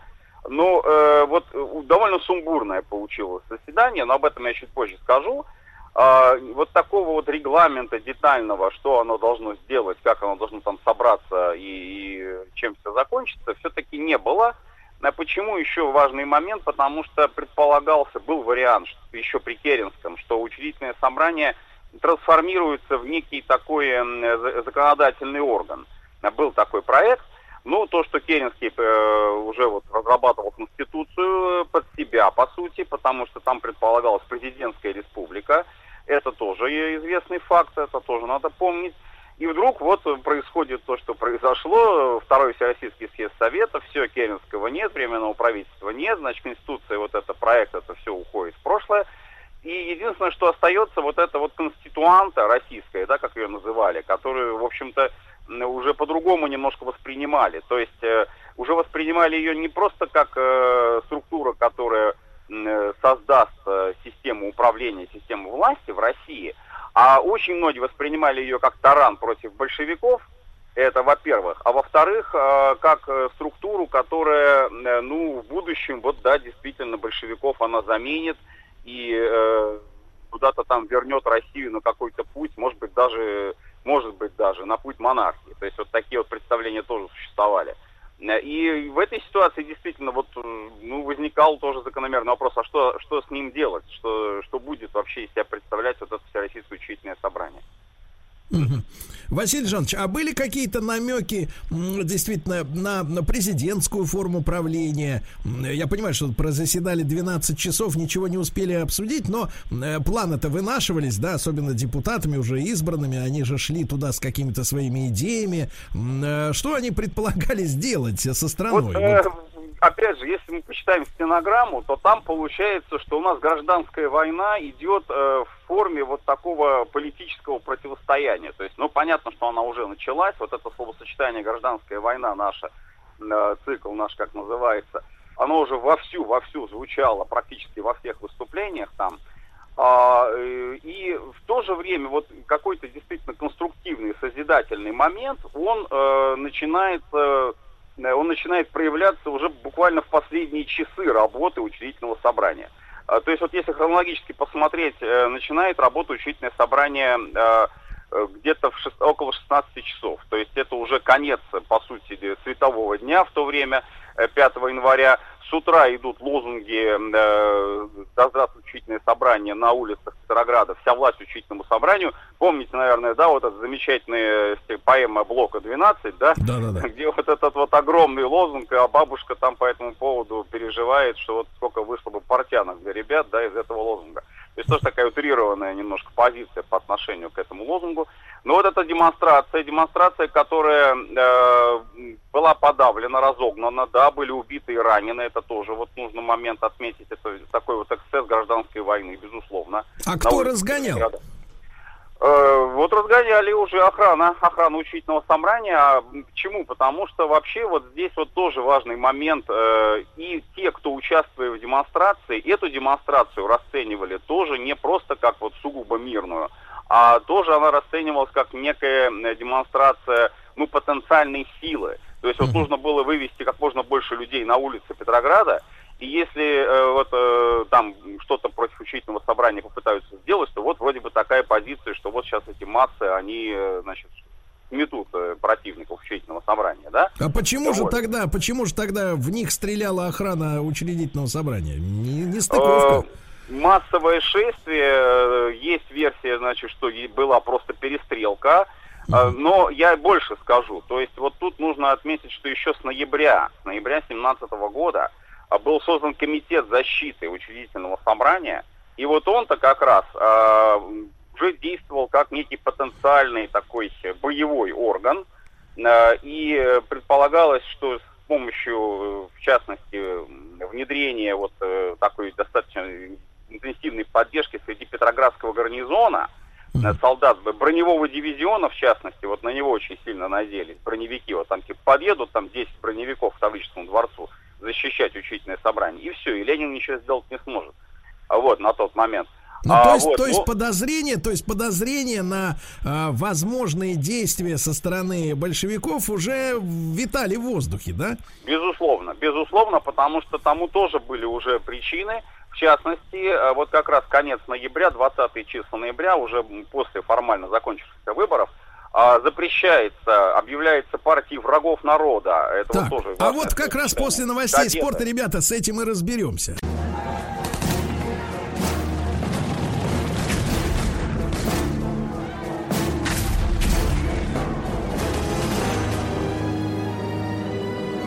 Гражданская война. Так, друзья мои, сотни тысяч, а может быть и миллионы жертв, э, кровь, э, лишение, несчастье, увечья. Это история нашей страны. Я считаю, что мы с вами, как взрослые люди, я понимаю, можно быть школьником и интересоваться только лишь развлечениями, но нормальный взрослый человек э, интересуется историей своей страны. И мы наш новый цикл с Василием Жановичем Цветковым назвали, ну, своими словами, «Гражданская война». Итак, э, вот предчувствие, Василий Жанович, предчувствие, ощущение, что большевики могут помешать учредительному собранию. Откуда оно взялось? Не на пустом месте, конечно, потому что, во-первых, э, очень многих не устраивала, э, прежде всего, правых эсеров, конечно, и меньшевиков, не устраивала вот сама схема, э, по которой созывается учредительное собрание.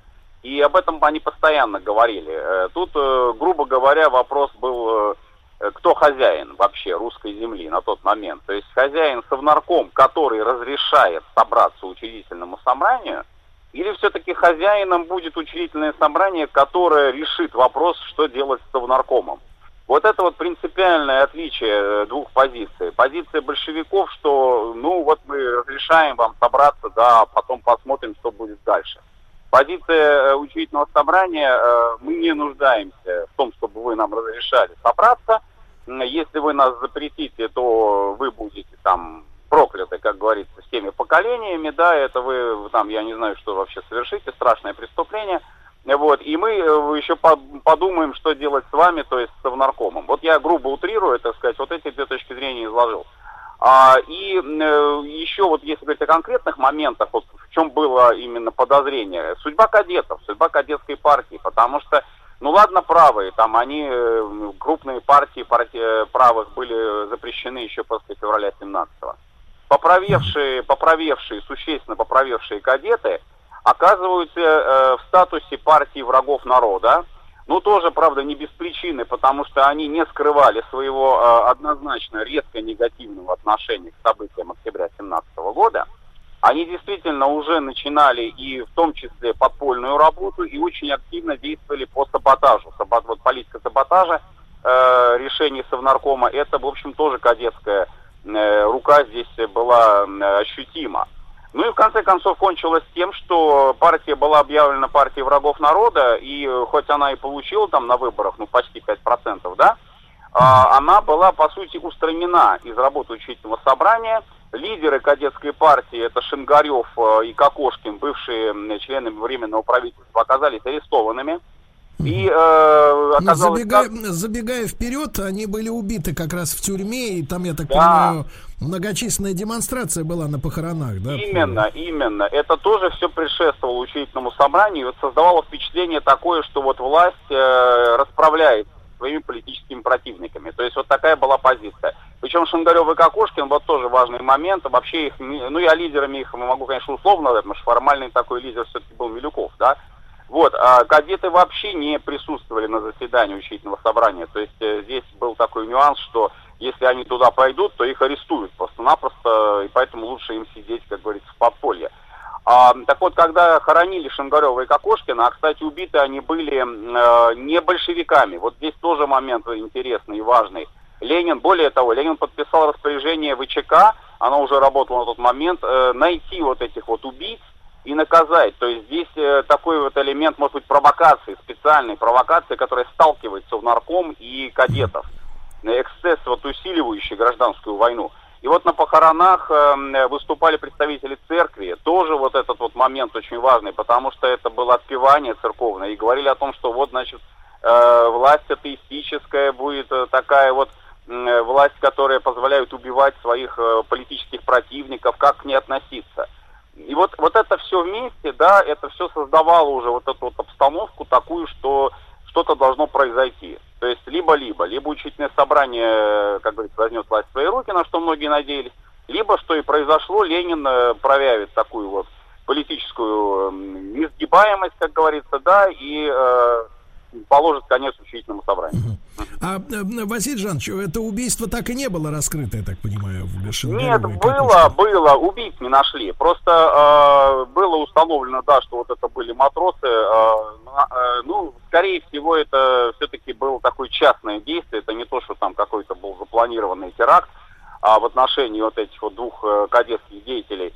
Э, и э, они не были членами партии большевиков, они не принадлежали там какой-то вот именно структуре большевистской, да, ну, один из эксцессов, связанных вот с общим развалом вообще вот э, такой правоохранительной системы, когда, видите, даже в тюремной больнице, э, вроде бы под охраной, под конвоем, да, они там находились, э, Шингарев и Кокошкин, просто приходят в- в- и убивают их, больных людей, которые вот лежат на, на койках. Ну, э, Василий Жанович, Василий. Жанович, в мире с тех пор не слишком много изменилось. Недавно Эпштейна, помните, убили обвиняемого по педофильным этим всем скандалам в американском выс- высшем свете. И то в тюряге завалили. Что уж там говорить о разброде и шатании, который происходил во время революционных событий, где, в общем-то, от охраны ждать вообще нечего.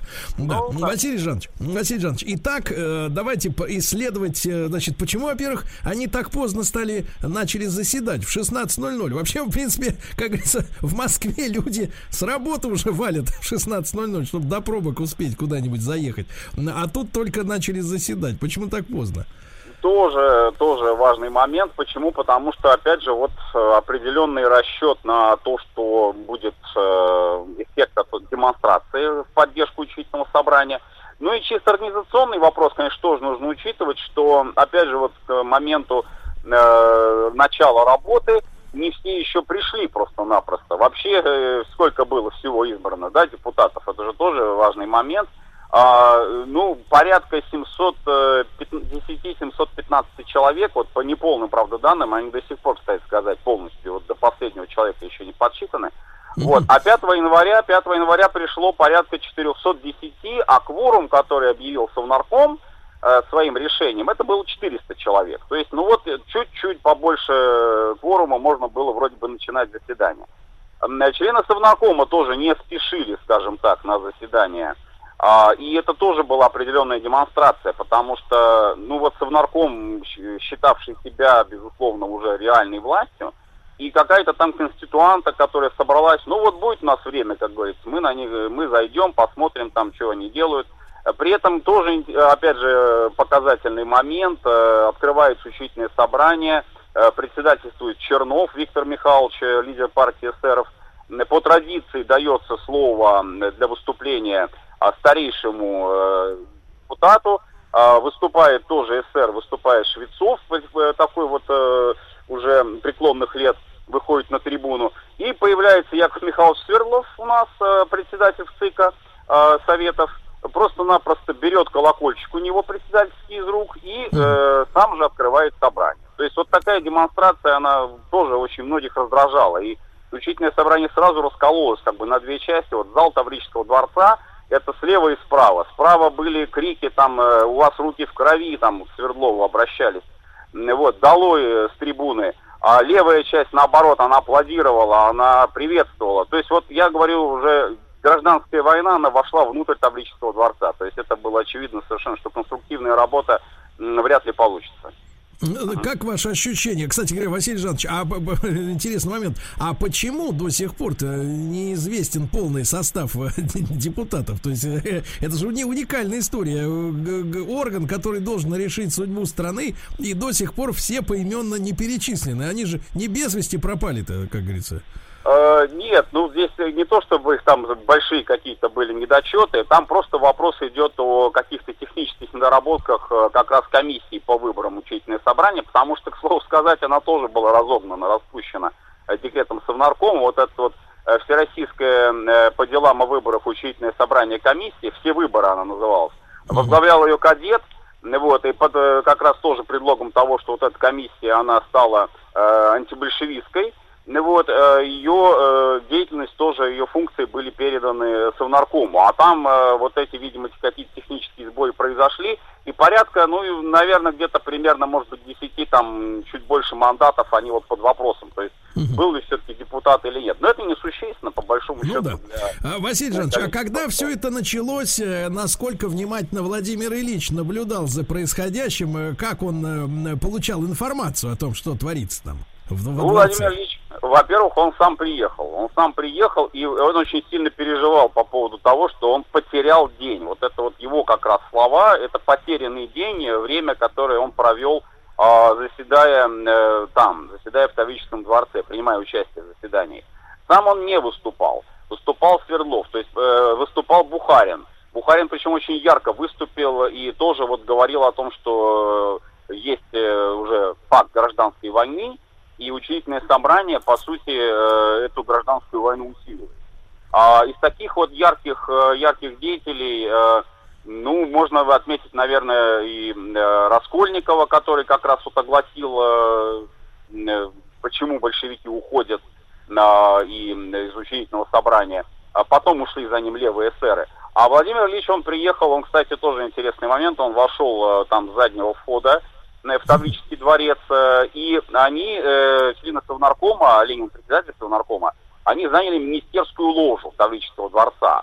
А, то есть это тоже был вот такой своеобразный жест, показательный, что вот мы, да, мы реальное правительство, мы Совнарком, мы здесь сидим, мы э, предлагаем учительному собранию принять декларацию трудящегося и эксплуатируемого народа, ее как раз предлагает Свердлов, и э, вот смотрим на их реакцию. Вот что будет дальше? Вот либо мы э, с ними остаемся и работаем, а они уже работают по сути под нашим контролем, либо они ее эту декларацию, что и произошло в общем-то по сути, э, отвергают.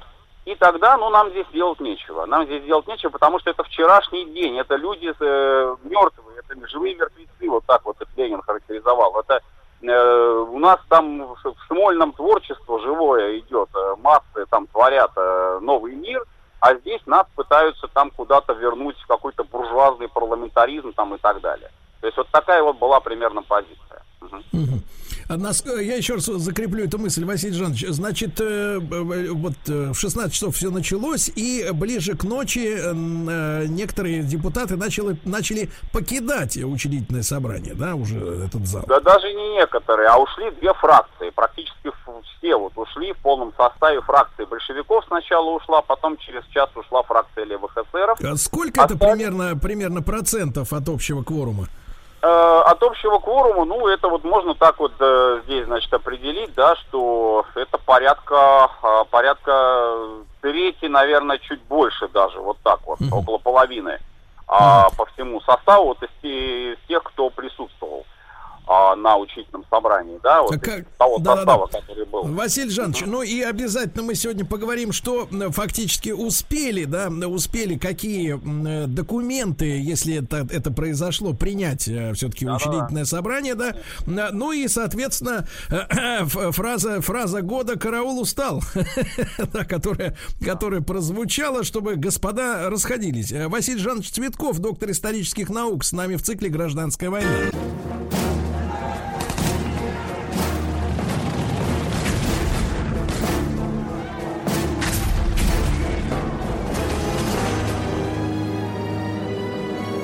Гражданская война. Итак, друзья мои, Василий Жанович Цветков, профессор Московского педагогического государственного университета с нами. Василий Жанович, так что успели принять за, как говорится, пол, половину суток, товарищи депутаты? за, за оставшийся час работы, вернее сказать. А вы знаете, вот опять же здесь мы подходим к еще одному принципиальному вопросу, который мы вот уже обозначили, да, а был ли кворум вообще для того, чтобы эти решения какие-то принимать? Вот смотрите, уходит порядка 150 депутатов, да, а всего, значит, их э, в целом, вот если по стране считать, должно быть э, 710, 715, 720 человек.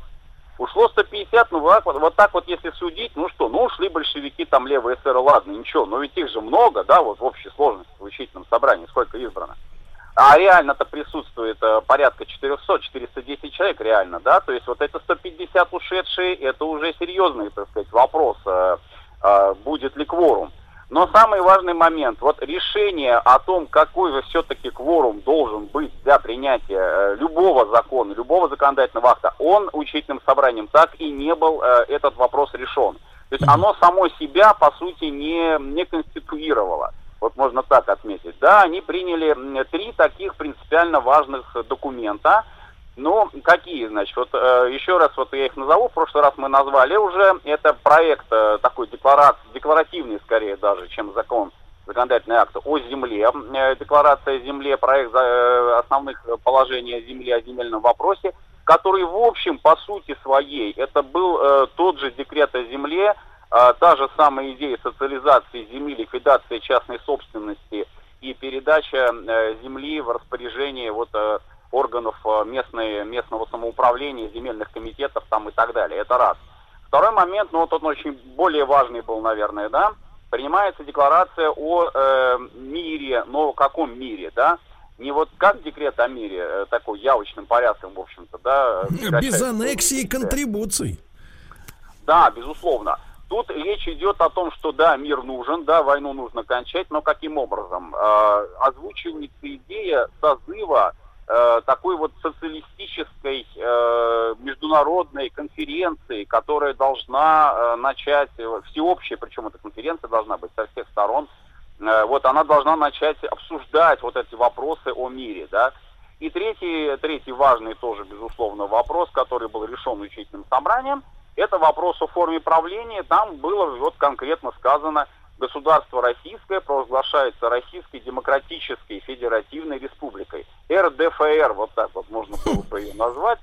Так, было, а, кто же, а кто же главный-то, главный-то кто при такой системе?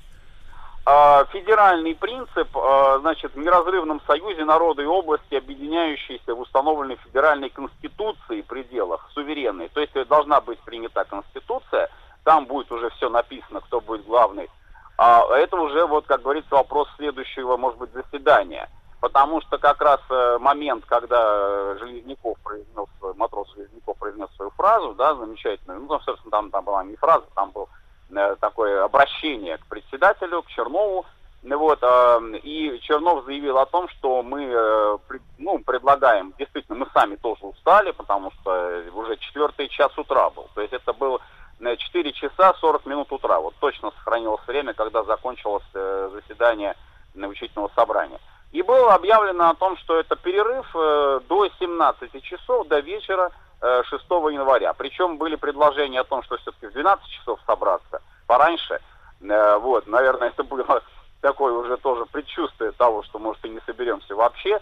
Но Чернов сказал, что нет, давайте попозже, чтобы больше народа подошло, да, и чтобы люди отдохнули на 17 часов. Ну, а вот второго уже заседания не состоялось.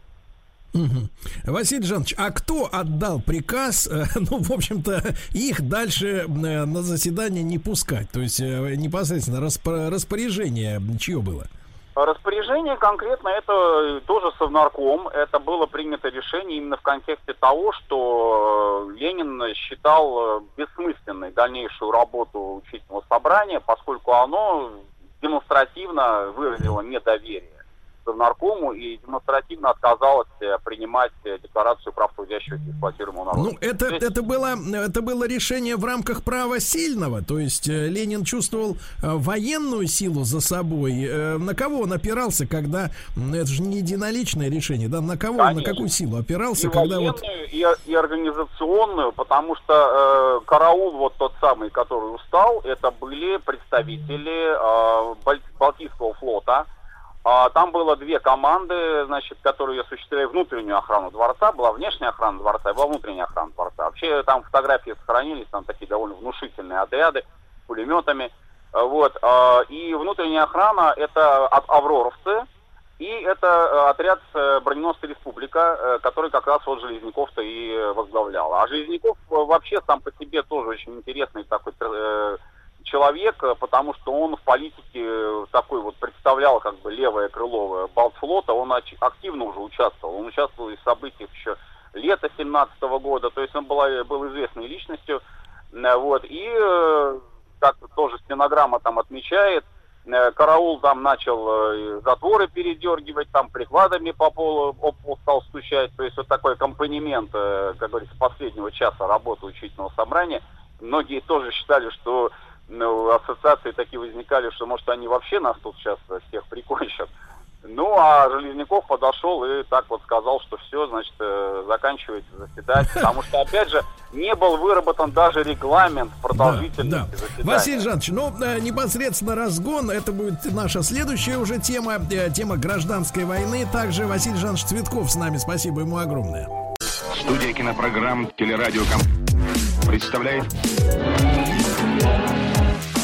Просто э, 40. Просто Не просто Мария. Не просто Мария. Мария Киселева, клинический психолог, доктор психологических наук. Мария, доброе утро. Да. Доброе утро. Э, Очень рады слышать вас. Как там на Фазенде дела у вас, Мария? Да. А я вот не на фазенде. Да вы что? Ну, извините, извините, извините, все, не будем дальше Некрасиво копать. вышло, да. Вот, некрасиво вышло, да, ну ничего. Да, Мария, я на этой неделе получил, э, получил письмо, которое прочел в эфире, с- ну, в утреннем эфире, когда все, конечно же, спят. Ну, вот, и хочу, чтобы вы помогли мужчине, потому что автор этого письма обратился ко мне с продолжением, он сказал, что будет надеяться на какие-то советы, действительно, от специалистов, что делать в этой ситуации. Я по-быстрому прочту, вам всем все будет понятно. Вот пишет мне мужчина. Как-то в своей передаче вы затрагивали це- тему центров личностного роста. У меня четверо детей. Четверо. Вот это на заметку. Мне 36 лет, жена год ходила в подобный центр. Итог, я подал на развод, семья разваливается, на детей ей плевать, на дом и на семью плевать. Эти уроды запудрили ей мозги, она никого не слушает, идет просто выкачивание денег, я не знаю, что делать, ни ФСБ, ни прокуратура этим заниматься не будут. Я поинтересовался у мужчины, что же ей там засунули в голову. А, Он мне прислал сканы с ее инстаграм-странички. Значит, я процитирую еще раз. На страничке цвета пудры, знаете, такой нежно-розовый, следующая фраза. «Принимая свою теневую сторону, я воссоздаю свою целостность и наполняю себя внутренней силой». Ну, я перевожу на мужской язык. «Наполняю себя дьявольщиной». Дальше. «Я источник возможностей и результатов в моей жизни, Дальше. Моя душа свободна от условностей и любых ограничений. Моя Ну, твоя не понимай. Да. Ну и, наконец, на черном фоне энергии уже вовсю наводят порядок в моей жизни. Ну что ж, привет новому. Слишком долго я оттягивала. Вот. И дальше пишет мужчина. Вот эту ерунду она каждый день публикует у себя в Инстаграме. Раньше она целыми днями сидела в телефоне и при первом моем недовольстве уходила из дома на целый день. Потом начала перечислять деньги на благотворительность. Притом она не работает, а зарабатываю только я. В последний раз она начала ругаться со мной из-за того, что я не дал ей 80 тысяч рублей на курсы эзотерики которые должны начаться в конце октября. В итоге она ушла из дома. Потом я узнал, что она в Крыму. Где и с кем, я не знаю. Я попросил описать его историю этой семейной жизни. Он написал, что они знакомы с 12 лет, со школы еще. У них была крепкая, хорошая семья. Четверо дочек, 15, 9, 4 и 2 года. В августе мужчина был вынужден э, уйти с работы, чтобы сидеть с детьми, потому что она убежала из дома. Вот. Я спросил, зарабатывала ли она когда-нибудь на жизнь. Она написала, что никогда в ее жизни не было своей собственной зарплаты. Они вместе учились в школе, и вот год назад все это началось. Э, Значит, соседи и друзья говорили, что твоей жене нужна какая-нибудь отдушина, не только дети и дом. Мужчина э, нанял няню для детей, уборщицу для уборки дома. То есть женщина полностью выпала в осадок из э, домашнего хозяйства. Вот. Ну и в итоге до этого, говорит, все было по-другому. Собственный дом, четверо дочек, две собаки, обычная система, э, семейная счастливая жизнь, отдых на море, на каникулах, прогулки в лесу. И вот все это разрушено после того, как человек год назад записался на курсы личностного роста. И теперь она полностью принимает свою теневую сторону, воссоздает свою целостность и наполняет себя внутренней силой благодаря тренингам по 80 тысяч за курс. Вот, Мария, значит, я бью тревогу, честно говоря, потому что у меня такое складывается ощущение, много мне людей об этом пишет по утрам, я это читаю, э, что страна-то на самом деле переживает целую эпидемию подобного вот э, дерьма. Будем называть вещи своими именами. Как вы на это смотрите? Ну, соглашусь, очень грустная история.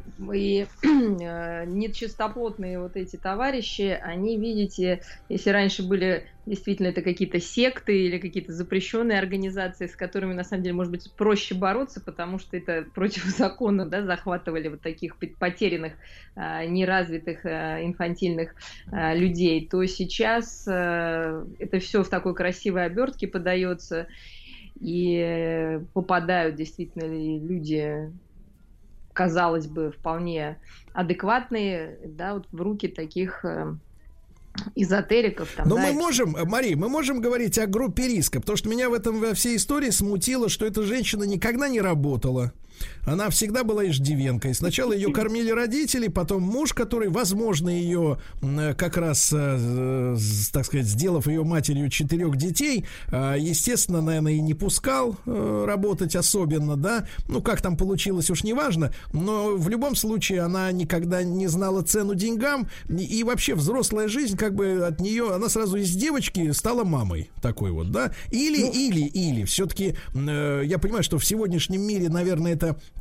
Такой пример э, не нетипичный, но если брать, э, так сказать, историю ну, столетней там давности, даже, может быть, меньше, когда мужчина обеспечивал семью, ну, это же не, не какая-то трагедия, когда женщине не дают ходить в офис. Или это, на самом деле, вот, вот, вот, вот, вот эта группа риска именно из-за этого туда женщины попадают, которым не дают работать. В чем здесь, вот вы видите, причину попадания в зависимость от вот сектантов и от этих курсовиков всех?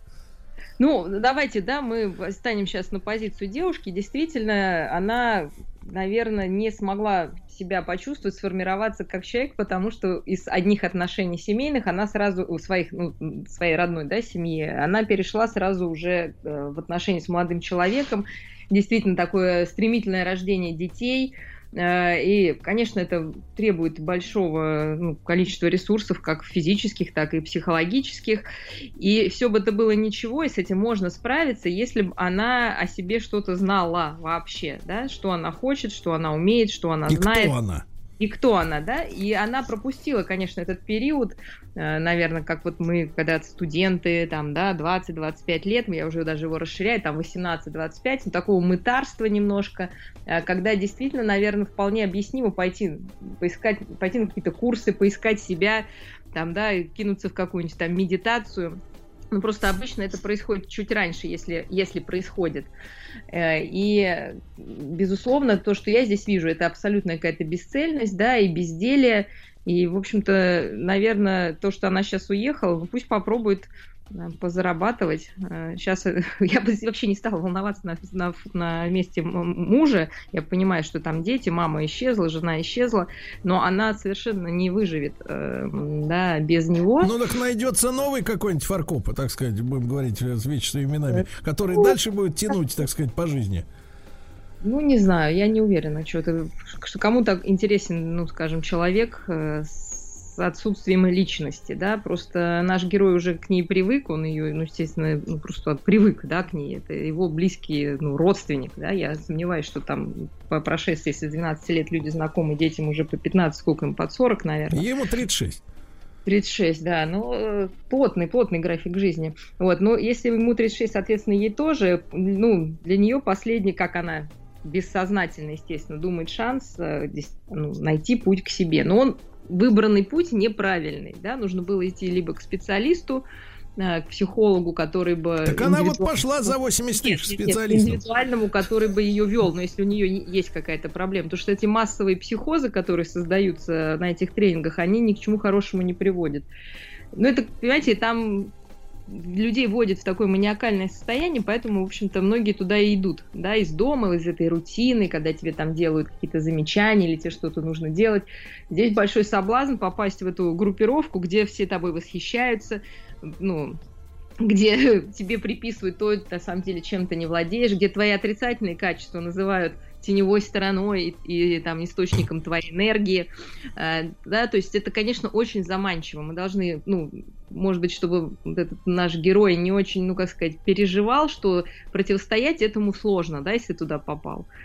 То есть это прям действительно такое одурманивание, и э, дай бог, чтобы это вообще как-то не кончилось, то, что мы знаем, да, там совсем страшная история бывает после всех этих да, вещей, потому что долго держаться в таком маниакале э, невозможно, да, человек потом скатывается в какую-нибудь депрессию, а, вот, и в общем-то, возвращается к реальности. Мария, что... а если вот, смотрите, ну вот ситуация действительно плохая, я очень не хотел бы, чтобы у нас в программе на федеральном радио звучала такая пессимистичная нота из серии, ну вот есть такие секты, ну да, есть. Я бы очень хотел, чтобы люди, которые нас слушают и обладают какими-то полномочиями, они этим вопросом занялись бы, да, потому что идет наживо на, в общем-то, ну говоря таким грубым языком, на придурках, вот, которые сами не виноваты в этом, но просто они не сформировались, они ищут какие-то пути до сформироваться, да, окончательно до человека, а в итоге их закатывают обратно, как говорится, в утробу, в такую утробу секты.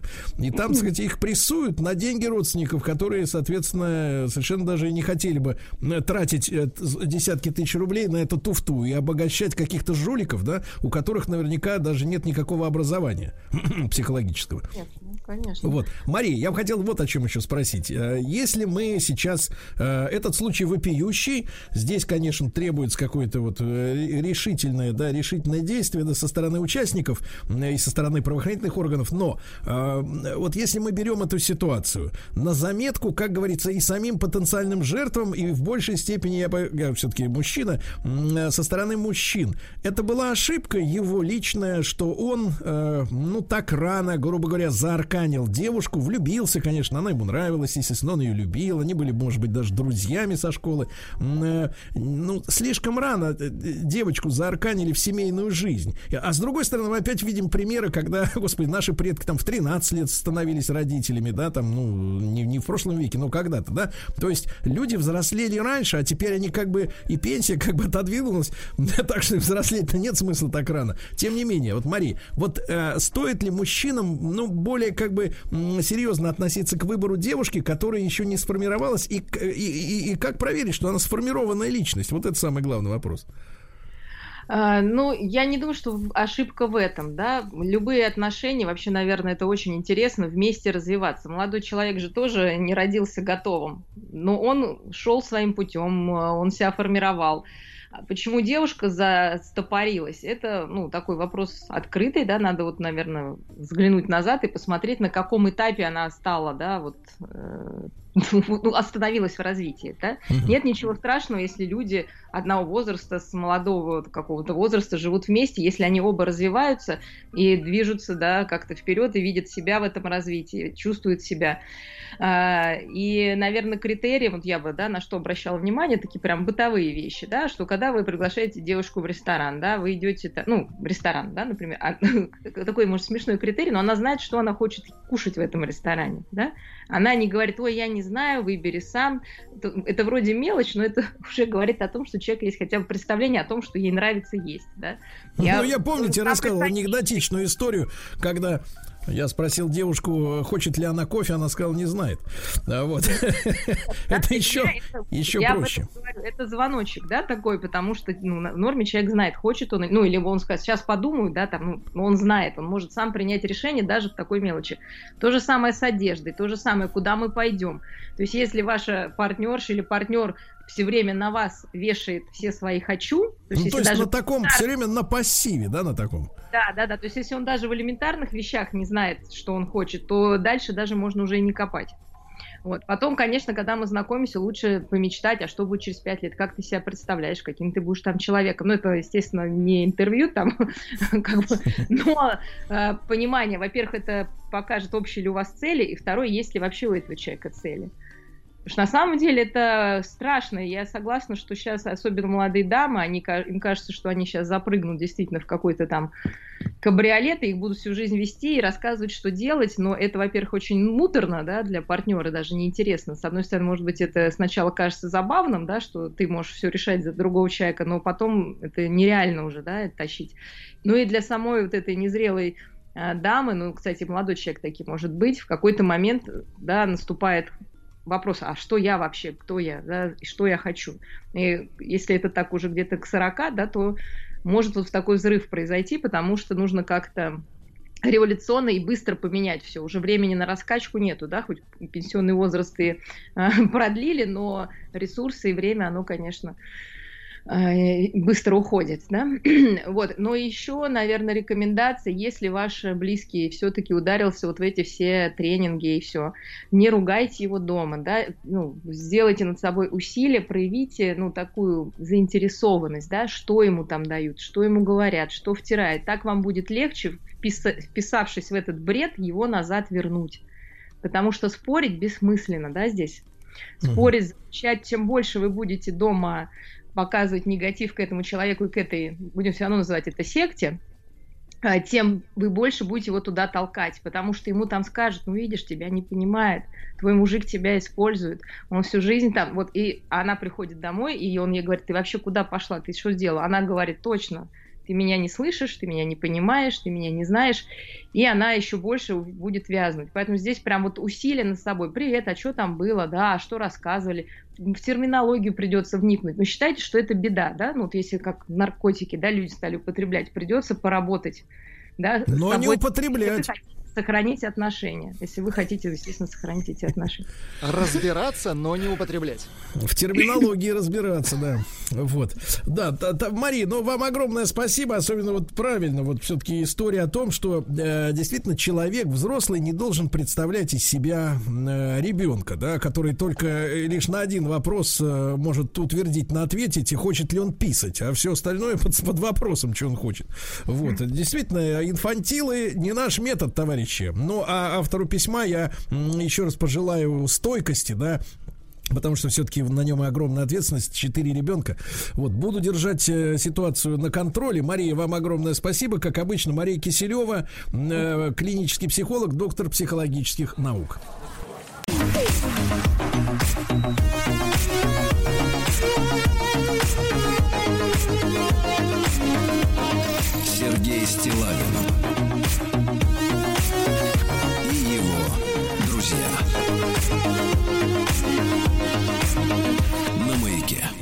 Ну что ж, друзья мои, мы продолжаем наш цикл «Человек, играющий в, по в помощь тем, но у кого есть желание стать геймером». Да. Желание ну, и... и время, Сергей. Да-да-да, и время тоже. Я приветствую Александра Кузьменко. Саш, доброе утро. Да. Доброе утро, Сергей. Доброе утро, да, друзья. Да, да, да, независимого эксперта по видеоиграм. Ну и сегодняшнюю нашу тему мы обозначили следующим э, образом. Э, вот э, идеи закончились, наступает период э, ремейков. Да, ремейков культовых игр из 90-х и нулевых. Э, Саша, давайте не, не, не томите. Давайте, давайте начнем с 90-х, когда мы с Владиком нет-нет, да и да иногда еще сидели у персональных компьютеров и во что-то играли. А с чего начнем? Ну что ж, вы знаете, как говорил народный артист Российской Федерации, в моем творчестве нет ремейков, и это все исключительно авторские вещи. Вот, вы помните в этом знаменитом еще интервью, возможно. И в игровой индустрии дело в том, что надо очень четко тоже различать эти понятия. Ну, извините, я сейчас немножко зануду сыграю, но есть ремейки, а есть так называемые ремастеры. Mm. То есть, э, что такое ремейк? Эм, то есть э, Киркоров, по сути, он делал ремастеры. То есть взял песню певца Тарка турецкого, помните, в свое время, mm-hmm. и спел ее еще даже, на мой взгляд, лучше, но уже на русском языке. Но он ее ремастировал, то есть э, спел ту же песню с теми же словами и, в общем, даже примерно на те же биты. Но только с голосом уже Киркорова. Да и он э, а Таркана, вот ремейк... Таркана посимпатичнее будет, да? Да, ну, Мне тут кажется, уже на любителя. Безусловно. Ну, тут, э, уверяю вас, Александр, здесь собрались только любители. Абсолютно. Мы все фанаты Филиппа Бедросовича да, и Мы Таркана. выросли на нем. Ну, не совсем, конечно, на нем, но рядом. Вместе с ним. Да, точно. И э, в игровой индустрии сейчас э, как раз вот случился период 2020 очень показательный год. Это период именно э, ремастеров. То есть, э, когда мы берем старую игру, и практически просто вот на ее основе, ну, буквально сочиняем новую, собираем ее абсолютно с нуля. А основой-то что просто... является? Только видео, ну то, то есть картинка персонажа? Разрешение картинки, да. Э, картинка персонажи, та вселенная, в которой происходит все это дело, может быть, какие-то э, нюансы по сюжету, хотя заново переписано абсолютно все. И диалоги, и все видеоролики сняты заново, и вообще она собрана на современном движке для современных консолей. И если вот рядом поставить две картинки, игровая индустрия же, она в отличие от того кинематографа, очень быстро прогрессирует. То есть если вы увидите великую игру, например, Final Fantasy VII, ну, не спрашивайте, почему 7, это японская игра, у них там все очень сложно с числительными, 97 -го года, и поставите рядом игру, которая тоже называется Final Fantasy 7, не 17, не 27, ну, тоже 7. 2000 года это будет абсолютно две разные картинки. Ну, примерно, как, я не знаю, гравюру какого-нибудь средневекового художника сравнить с фильмом ну, Федора давайте, Бондарчука. давайте, нет, нет, давайте уже пример-то указан, как Таркан и Бедросович. Ну, Такая, примерно так. такая же разница. То есть ничего общего. Разница на лицо. Да, ничего общего. Совершенно. Кроме э, стиля и, так сказать, охоты, в которой люди в это играют. Смотри, дело в том, что в игровой индустрии м, случился то, что называется кризисом идей. То есть то, к чему Голливуд шел как минимум лет 80, и кризис идей начался только где-то в 90-е нулевые годы. Ну, вы сами видите, да, сплошные ремейки, ремейки, ремейки, ремейки, ремейки. Ну, Да помните, что вы, сегодня. Саша, И- Саша, сегодня Союз мультфильм сообщил, что будет полный метр про Чебурашку. О, господи, я ждал этого 60 лет. Ну, точнее, 40 из своей жизни, но почти Более 60. того, И еще 20 до. э, Итого Филипп, Филипп 60. Киркоров тоже ждал 60 лет. Я уверен, э, что Филипп Бедросович должен играть там главную роль, соответственно, естественно, Чебурашки. Иначе никак. Это Чебурашка, да? я так Ничто понимаю? еще. Крокодил. Филя там будет новый персонаж. Шутка. Вот, друзья, друзья, сконцентрируемся на теме Да, нашего сегодняшнего урока. Конечно. А, вот, смотрите, чем запомнился 2020 год? А, во-первых, японцы, они действительно просто проснулись и поняли, блин, у нас тут кризис идей, мы пытаемся копировать Запад, а ведь еще тогда, в 80-е, 90-е, мы же были разработчики номер один. Вообще страна Япония, она ассоциировалась с словом видеоигры. И поехала. Final Fantasy VII в 2020 году вышла игра. Прекраснейшая, совершенно современная игра, которая никак не похожа на игру э, 97 года, но при этом смысл у нее очень простой. Мы должны рассказать ту же самую... Там кроме сюжета, в принципе, больше ничего нет общего, так, по вершкам. А, мы должны рассказать ту же самую крутую историю, ну, на японский взгляд, крутую, новому поколению геймеров, который родился еще тогда, когда их в проекте не было, наша игра выходила. Следом другие японцы из компании Capcom выпустили э, ремейк игры, которая называется Resident Evil 3. Опять же, не спрашивайте, почему 3, это Япония, там, числительные и так далее. Вот эту игру уже мы можем все с вами помнить, она вышла в 99 году и была просто хитом абсолютным на э, такой замечательной консоли, которая называлась PlayStation. Не PlayStation 2, не PlayStation 3, а просто PlayStation, которая в те годы как раз на рубеже веков стала такой народной консолью у нас в России, и когда уже все Дэнди и Сеги немножко отошли, они делились этими PlayStation, серенькими с пиратскими дисками, купленными на лотке за 60 рублей. Тогда 60 рублей были серьезные деньги. И, А почему вы помните? А почему вы, Саша, помните эту сумму? Я вот не- я не И, помню, как, и какова она была, кстати, я не помню тоже. Э, Потому что, э, потому что, друзья, будучи бедным студентом, для меня 60 рублей это был либо месячный запас э, чебуреков в школьной столовой, школьной, в студенческой столовой, либо одна замечательная игра, правда, пиратская. Естественно, мы никто тогда не понимали, что мы покупаем пиратскую продукцию. Так что эта сумма, она сильно врезалась мне в память. Ну хорошо. Это Вот, а, хорошо. кстати, до кризиса 98-го это было 40 рублей. Ага. Не сильно он отразился на пиратской продукции тогда. Смотрю, вы как-то вот Ну это вот. самое при, при, прижимистый, да, я смотрю? Нет, экономный Ну, вы знаете, Вот так вот.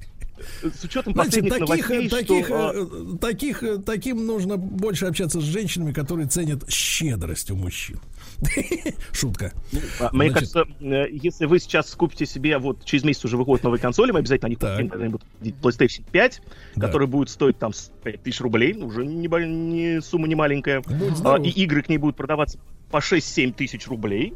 Вот, я думаю, можно будет ходить с PlayStation по улице и рядом еще две игры держать и говорить, ну что ж, дамы, знакомимся. Вот меня зовут Нет, нет, и говорить фразу «поиграем». Значит, прикрутить По- Поиграем диск на пальце. детка, наверное, сейчас не очень толерантна.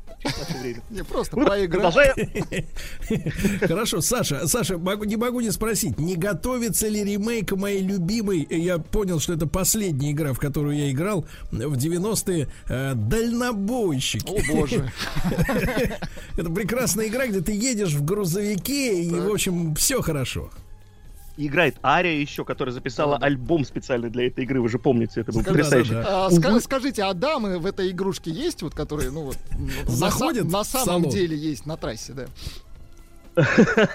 Нет, в «Дальнобойщиках 2» такого, естественно, не было. Это была очень приличная игра, которая отражает тяжелый каждодневный Ну, труд человека за баранкой и тапкой в пол. А, Михалыч, жми, вот это вот все. Она скорее была такая исключительно мужской э, игрой. Но, увы, увы, очень долго ждут ремейка этой игры. Все уже отчаялись ждать там «Дальнобойщиков 3, 4, 5».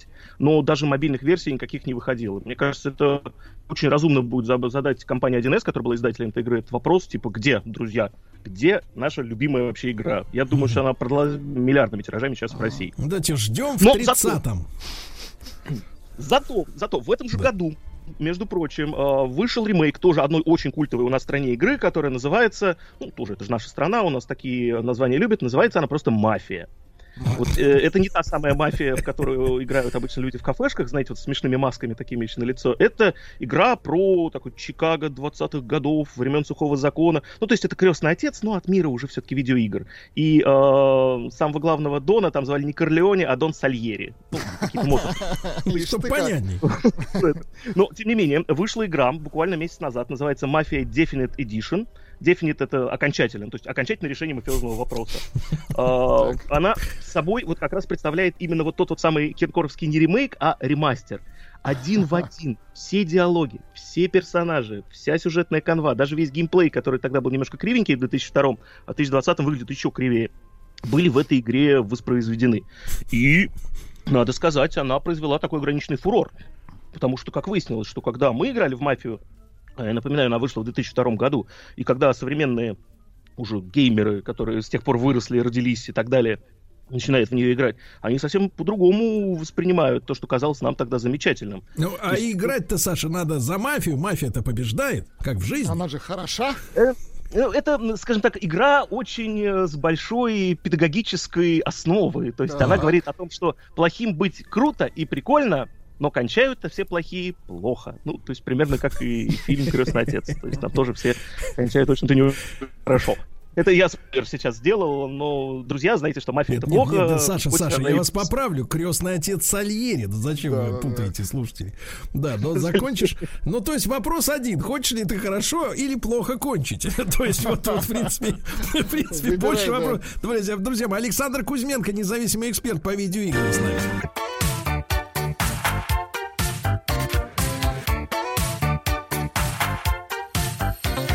Сергей Стилавин и его друзья. На маяке.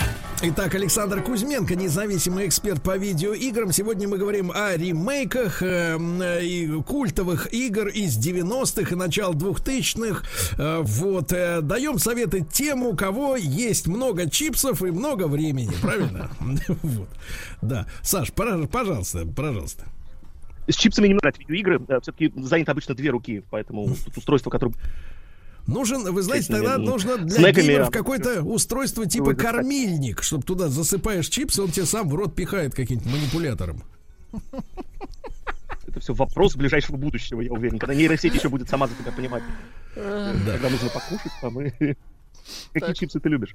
А, э, так вот, э, значит, продолжаем аналогию с кино. Э, Дело Да. в том, что кинематограф, он столкнулся с проблемой идеи уже где-то ближе к 80-м, но на самом деле первые, скажем так, проблемки начались уже где-то в 60-е годы.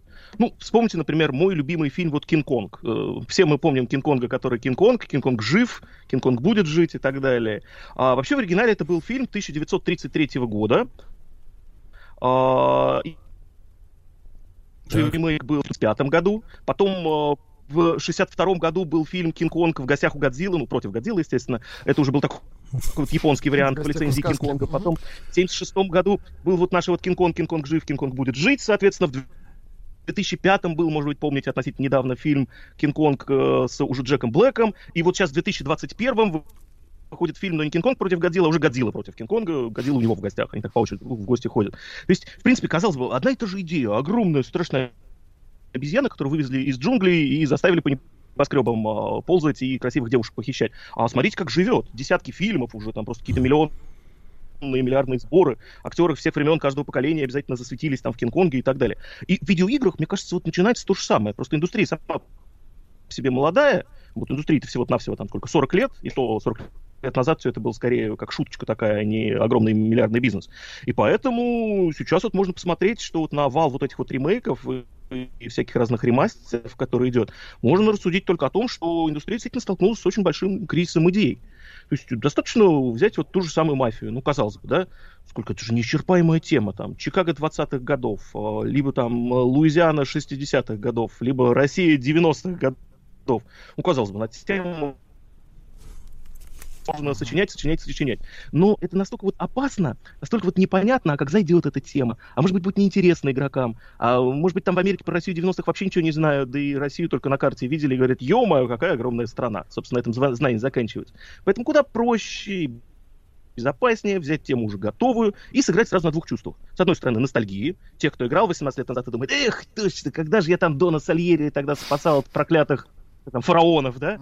вот, убегая от погони, на, и вот по, продать им эту игру. И других, которые сами не знают, что это такое. Ну, вроде мафия, вроде прикольно. Да еще и батька вон там мой тоже говорит, что как он Дона Сальери-то вез от проклятых фараонов там под град пули из э, автомата Томпсона, там, наверное, может быть, стоит поиграть. То есть они пытаются вот так э, всю эту аудиторию и захватить. Японцы, как и впереди планеты все, естественно, это поняли первые, у них сейчас каждая вторая игра уже ремейк. Ну и наши, скажем так, такие восточноевропейская, хотел сказать. Mm-hmm. То есть европейская, американская игровая индустрия, в которой, естественно, входит Россия, тоже начинает на теме паразитировать. И вот дальнобойщики, компания 1С, если кто-нибудь из вас слышит, обязательно доложите вашему самому высокому начальству, что дальнобойщики ждем э, не только мы с Сергеем и его друзьями, но и всей страной. Да, так. ждем. И дальнобойщики ждут. Хотят домой вернуться из рейса и под, порубиться в дальнобойщики.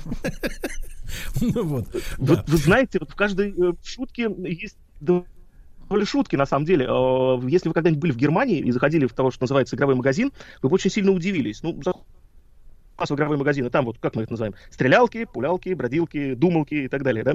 Заходишь у них там, целый стенд занят симуляторами трамвая, мусоровоза, трактора. Знаете, знаете, какая самая продаваемая игра в Германии на протяжении уже последних 7 лет? Так. Она называется Farming Simulator, то есть это симулятор фермера. То есть, да, у тебя ферма, ты на тракторе ездишь, э, там нивы колосятся, прося просятся, значит, петухи где-то кричат. И это игра, которая представляет собой симулятор работы. То есть немцы, они настолько удивительный народ, что вот они вот напахались у себя там в офисе или на заводе, например, каком-нибудь Siemens, а потом пришли домой и думают, эх, что-то я не допахал, дай-ка теперь еще и на ферме, короче, какие-нибудь озимые, там, не знаю, пассивы. Да, С э, коровами. Вот поэтому в этом смысле дальнобойщики у нас тоже в России. Ну, у нас они шли, скорее всего, по-другому, потому что все-таки это романтика, это дорога, это группа Ария, которая с приемника там шуршащими языками что-то поет о свободе, и вот этом вот всем. Так что мы очень ждем. А вообще, если так вот рассуждать о том, что будет дальше, дальше, я думаю, ремейков будет еще больше. А, они будут еще шире, и все эти вот новые поколения людей, которые, как выяснилось, выросли за эти 20 лет, они ждут, не дождутся в очередной раз прихода всех наших любимых принцев Персии. Doom тот же самый, господи, Doom возродили 4 года назад, и вот уже вышло сейчас даже Doom 2, но это все совсем уже другие Doom, они только называются Doom, и что-то немножко там по монстрам похожи, но тем не менее они уже есть. Вот, а, дождутся они прихода обратно всех наших любимых квестов, в том числе и эротических, которые, как вы помните, были в этом жанре самые популярные, наверное, территории бывшего СССР. Погодите, погодите, минуточку, что за квест эротический? Так.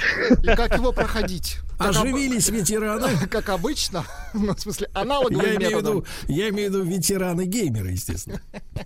Э, ну, вы знаете, с учетом того, что 90-е были весьма пуританским в этом смысле временем, э, то, мне кажется, эротики там было настолько же много, как э, в современной передаче, например, «Дом-2», практически порнографии. То есть это было абсолютно милые, невинные развлечения, где ради того, чтобы посмотреть на девушку просто в бикини, просто в бикини, никаких пошлостей. Нужно было несколько часов решать сложнейшие загадки, подвергаться невероятным опасности. Ну, награда того стоила, в конце концов. Современный интернет, он всю эту романтику, конечно, поубивал. Тут сейчас, если ввести девушки в бикини, у тебя будет там бесконечное число страниц, которые можно пролистать. Ну, а тогда... Ради Нет, этого... если сейчас ввести девушку в бикини, на бикини даже и не посмотришь. Там другие будут штуки придется ставить фильтры, да, вот такая вот опасность современного интернета. Вы знаете, э, с другой стороны, опять продолжая да, на тему сегодняшнего урока, ремейков и прочее, а, люди играют не только на ностальгию нового поколения, но очень здорово играют и на старом. То есть есть такая великая японская компания, которая называется Nintendo, которая в свое время придумала Марио, да. Ну, то есть э, прекрасно вообще люди японцы, у них с фантазией все прекрасно. Итальянский водопроводчик, который который спасает принцессу в царстве антропоморфных грибов и сражается с черепахами, которые летают на крыльях. Ну, то есть замечательная игра, то есть все, Это все прекрасно. очень хорошо. Только Александр, а я думаю, что вот э, с, э, с, с водопроводчика мы как раз начнем наш следующий разговор через недельку. Александр Кузьменко, независимый эксперт по видеоиграм. Огромное ему спасибо, ребят, до завтра. Еще больше подкастов на радиомаяк.ру.